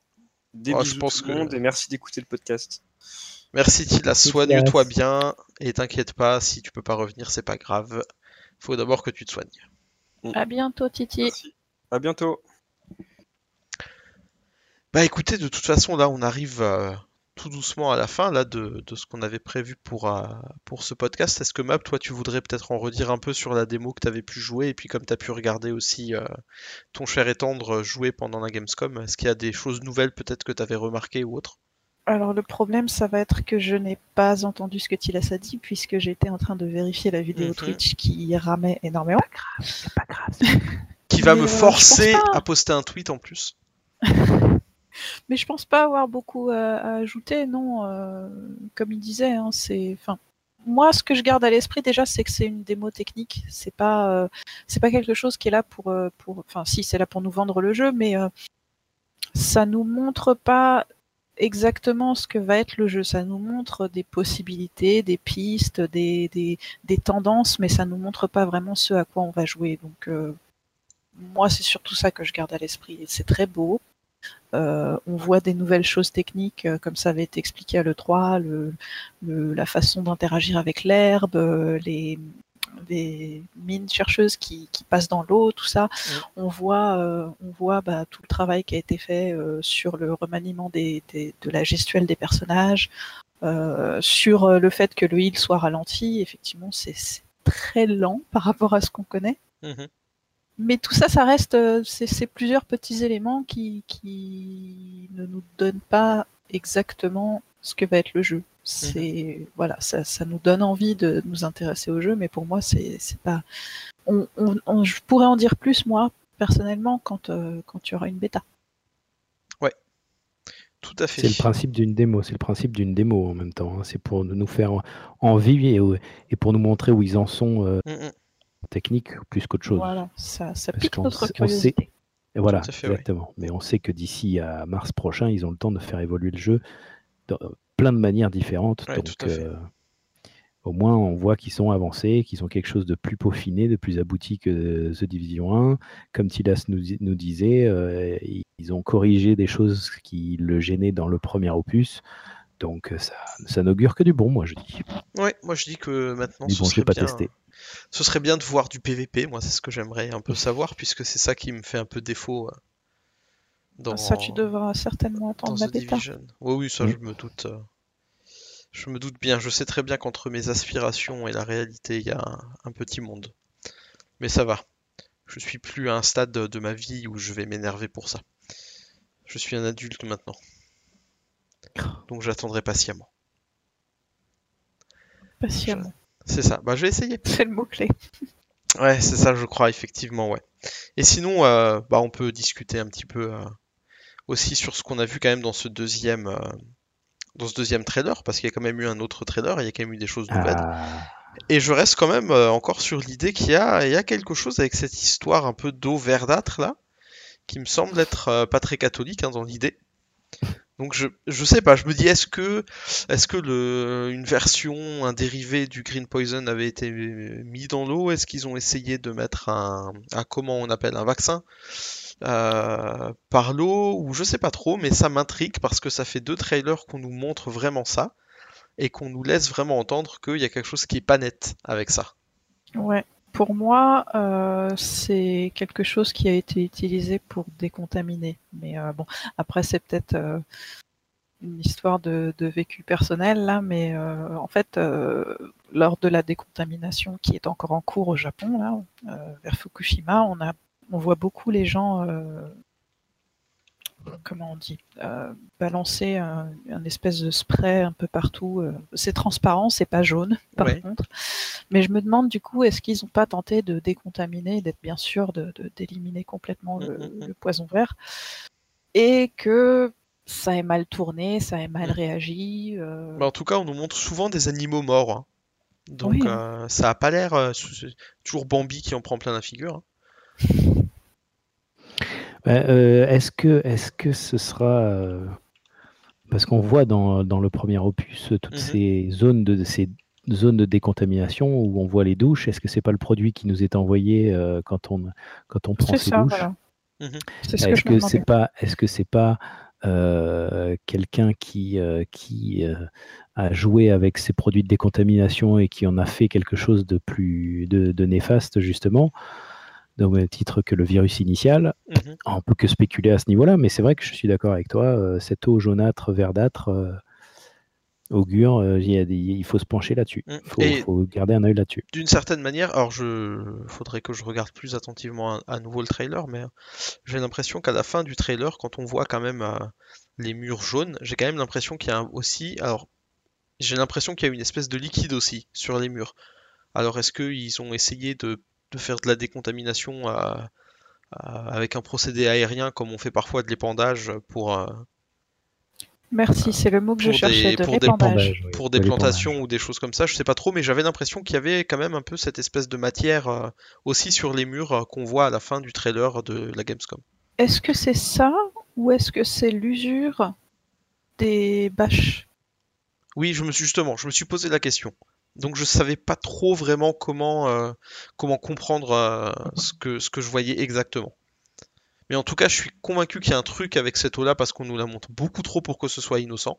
Ah oui. et que sans doute il y a eu, euh, enfin si le virus est effectivement mort, comme ça a été, comme on le pense, je me dis qu'il y a, il y a bien quelque chose qui va nécessiter que on soit quand même dans, un- dans un environnement hostile et que du coup, ben cette euh, peut-être ce produit, comme disait Cap, de décontamination qui finalement aurait peut-être fait plus de mal que de bien, est peut-être devenu notre nouveau virus entre guillemets à éviter quoi. Mm. Après, c'est de la spéculation, mais la... ça nous laisse quand même à réfléchir. Moi, j'avoue que si euh, s'il y a des missions d'épandage et qu'on peut euh, être en contrôle d'un avion d'épandage notamment, Je ne pense pas. euh, je m'engage, je m'engage à acheter absolument toutes les éditions de euh, Division 2. Et Carrément. celles dont je ne me sers pas, je ferai des. euh, je, je Un un concours. à nos, à nos- voilà. Je suis désolée, Cap, mais quelque chose me dit que c'est pas ça. Mais comme tu peux le voir, je ne je, je m'engage à pas grand chose. C'est ça. C'est vrai.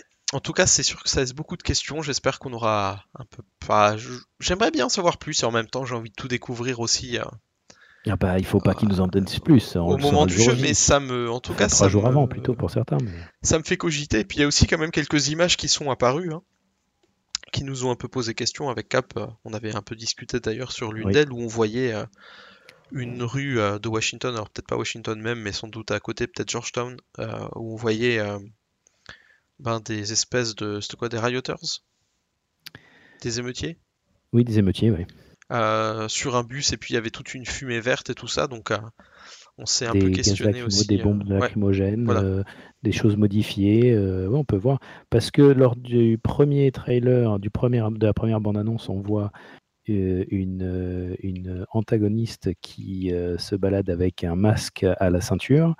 Et c'est le même masque utilisé par cette faction-là, si ce sont encore des factions. En tout cas, il y a des choses. Je pense qu'ils nous en laissent. euh, Je pense qu'ils nous en laissent voir un peu. Peut-être qu'on, entre guillemets, on, saisit pas encore tous les les indices qu'ils nous donnent. Il y a peut-être des choses au, travers desquelles on, passe aussi et dont on se rendra compte plus tard. Mais euh, je pense qu'ils nous ont vraiment préparé quelque chose de bien et j'ai vraiment hâte de mettre euh, aussi la main dessus pour voir euh, ce à quoi on peut vraiment s'attendre. Et euh, c'est vrai que ce que Tilas nous disait, ça donne envie de s'y essayer soi-même pour avoir aussi son propre son propre ressenti sur toutes ces choses-là. Bien écoutez les amis, il me semble qu'on arrive euh, tout doucement à la fin, à la fin du podcast. L'heure a, a bien tourné en plus, hein. On a encore passé euh, 14 jours, euh, 27 heures et c'est ça. 72 minutes euh, sur ce- cet épisode qui sera donc maintenant en trois parties. Exactement. Et euh, il y aura la dernière partie est en DLC, euh, payante. Donc si vous Ah, voulez la sûr. dernière partie, il faudra payer. Il faudra hein, acheter voilà. le Year Pass. Voilà, il faudra l'édition Baguette Casque Voilà. de définitive édition. euh, Le- et là, vous pass- aurez la fin. Baguette Pass. C'est ça. Le Baguette Pass. Et si vous achetez le Baguette Pass, vous pouvez avoir accès trois jours avant au podcast. On va se faire taper sur les doigts avec nos conneries, Joe. si, si jamais Yannick, tu écoutes aussi ce podcast, euh, voilà, on vous aime C'est pour ça tous. qu'on l'a mise à la fin, la blague. C'est ça. C'est bientôt fini, les enfants, là? Oui, maman. Voilà, c'est mieux. Oui, maman. Mais c'est toi la chef. C'est moi la chef, tu entends ça, Tilas? Il est parti, c'est triste. Je pense pas qu'il écoutera le podcast. Mais bon, je suis sûr qu'au fond de lui-même, il le sait. Mais oui. Que tu es notre maman à tous. Ah, quoique, on a, on a l'un d'entre nous qui a passé quand même un, Un cap. un, un cap, hein, n'est-ce pas? Il y a Cap pas a très un longtemps. cap, c'est ça que tu es en train de me dire C'est ça, Cap a passé un cap avec son anniversaire il y a Ouais. pas longtemps. Moi, je balance pas les, moi, je balance pas les chiffres. hein. Je suis Du pas là pour ça. je- On peut balancer sans problème. Je viens d'avoir euh, 20 Ton micro a coupé au moment de ton âge. C'était superbe. Il vient d'avoir 20 ans, effectivement. Voilà, je viens de fêter, mais voilà, Effectivement, Pardon t'es 20 ans. c'est ça. Mais tu nous as mis une photo sur Twitter, donc Voilà. du coup, Tout tout, à le monde fait. connaît ton âge maintenant. Surtout Mais moi, comme je je, ne suis ne pas très pas. actif en ce moment pour des raisons familiales, euh, ça doit être euh, tout en haut de mon, t- de, mon tweet, de mon Twitter. Mais je viens de fêter mes 40 ans. Voilà. Donc je suis un old gamer maintenant. Oh, ça Et va. Ça ne me dérange pas d'en parler. T'es Captain Hot 40, c'est pas tout à fait pareil. Captain des baguettes. Pas- pas- Captain euh, non, sans gluten. c'est ça. Sans gluten. Exactement, c'est important sans gluten. Et sinon, je voulais juste aussi, avant que, bah, avant que la fin du podcast arrive vraiment, je voulais simplement répondre aussi à une euh, question.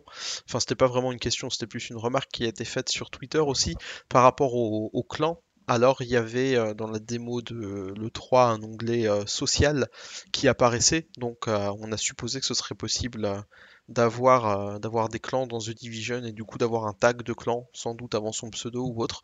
On sait pas plus de choses euh, sur ça pour l'instant. Mais en tout cas, s'il y a quelque chose qui peut être organisé de manière un peu plus sociale autour du jeu, ben, je pense que euh, ben, nous, avec plaisir, on créera un clan ou une section Team Baguette pour que on puisse vraiment porter bien haut nos couleurs, nos couleurs sur le jeu, puis aussi se reconnaître plus facilement euh, en ayant le même tag de clan. Mais voilà, pour l'instant, on n'en sait pas plus non plus de ce côté-là. Il y a beaucoup de choses encore à découvrir euh, et heureusement, c'est bien, on les découvre petit à petit. Donc, euh, ils savent comment nous, nous tenir en haleine. Voilà pour aujourd'hui, les amis. Est-ce que vous auriez encore un dernier mot avant qu'on avant qu'on se quitte? Baguette. Voilà. Merci Mab. C'est ça. Bah, pour moi, ce sera sans gluten. Comme Eh ça, ben, on- pour moi, ce sera. euh, Vous pouvez nous joindre sur Twitter, agent euh, Joe et at euh, The Real Crazy Joe, agent Tilas at Tilas T-Y-L-A-S Z-E-G-G-E-R-S, agent Mab est à at agent underscore Bien. on l'a appris lors du dernier épisode, et moi-même at 6 Golf 3 Bravo. En vous remerciant d'avoir écouté jusque-là. Merci à tous. On vous attend avec du pain sans gluten sur le Twitter de SHD France. À bientôt tout le monde. Salut Ciao À bientôt.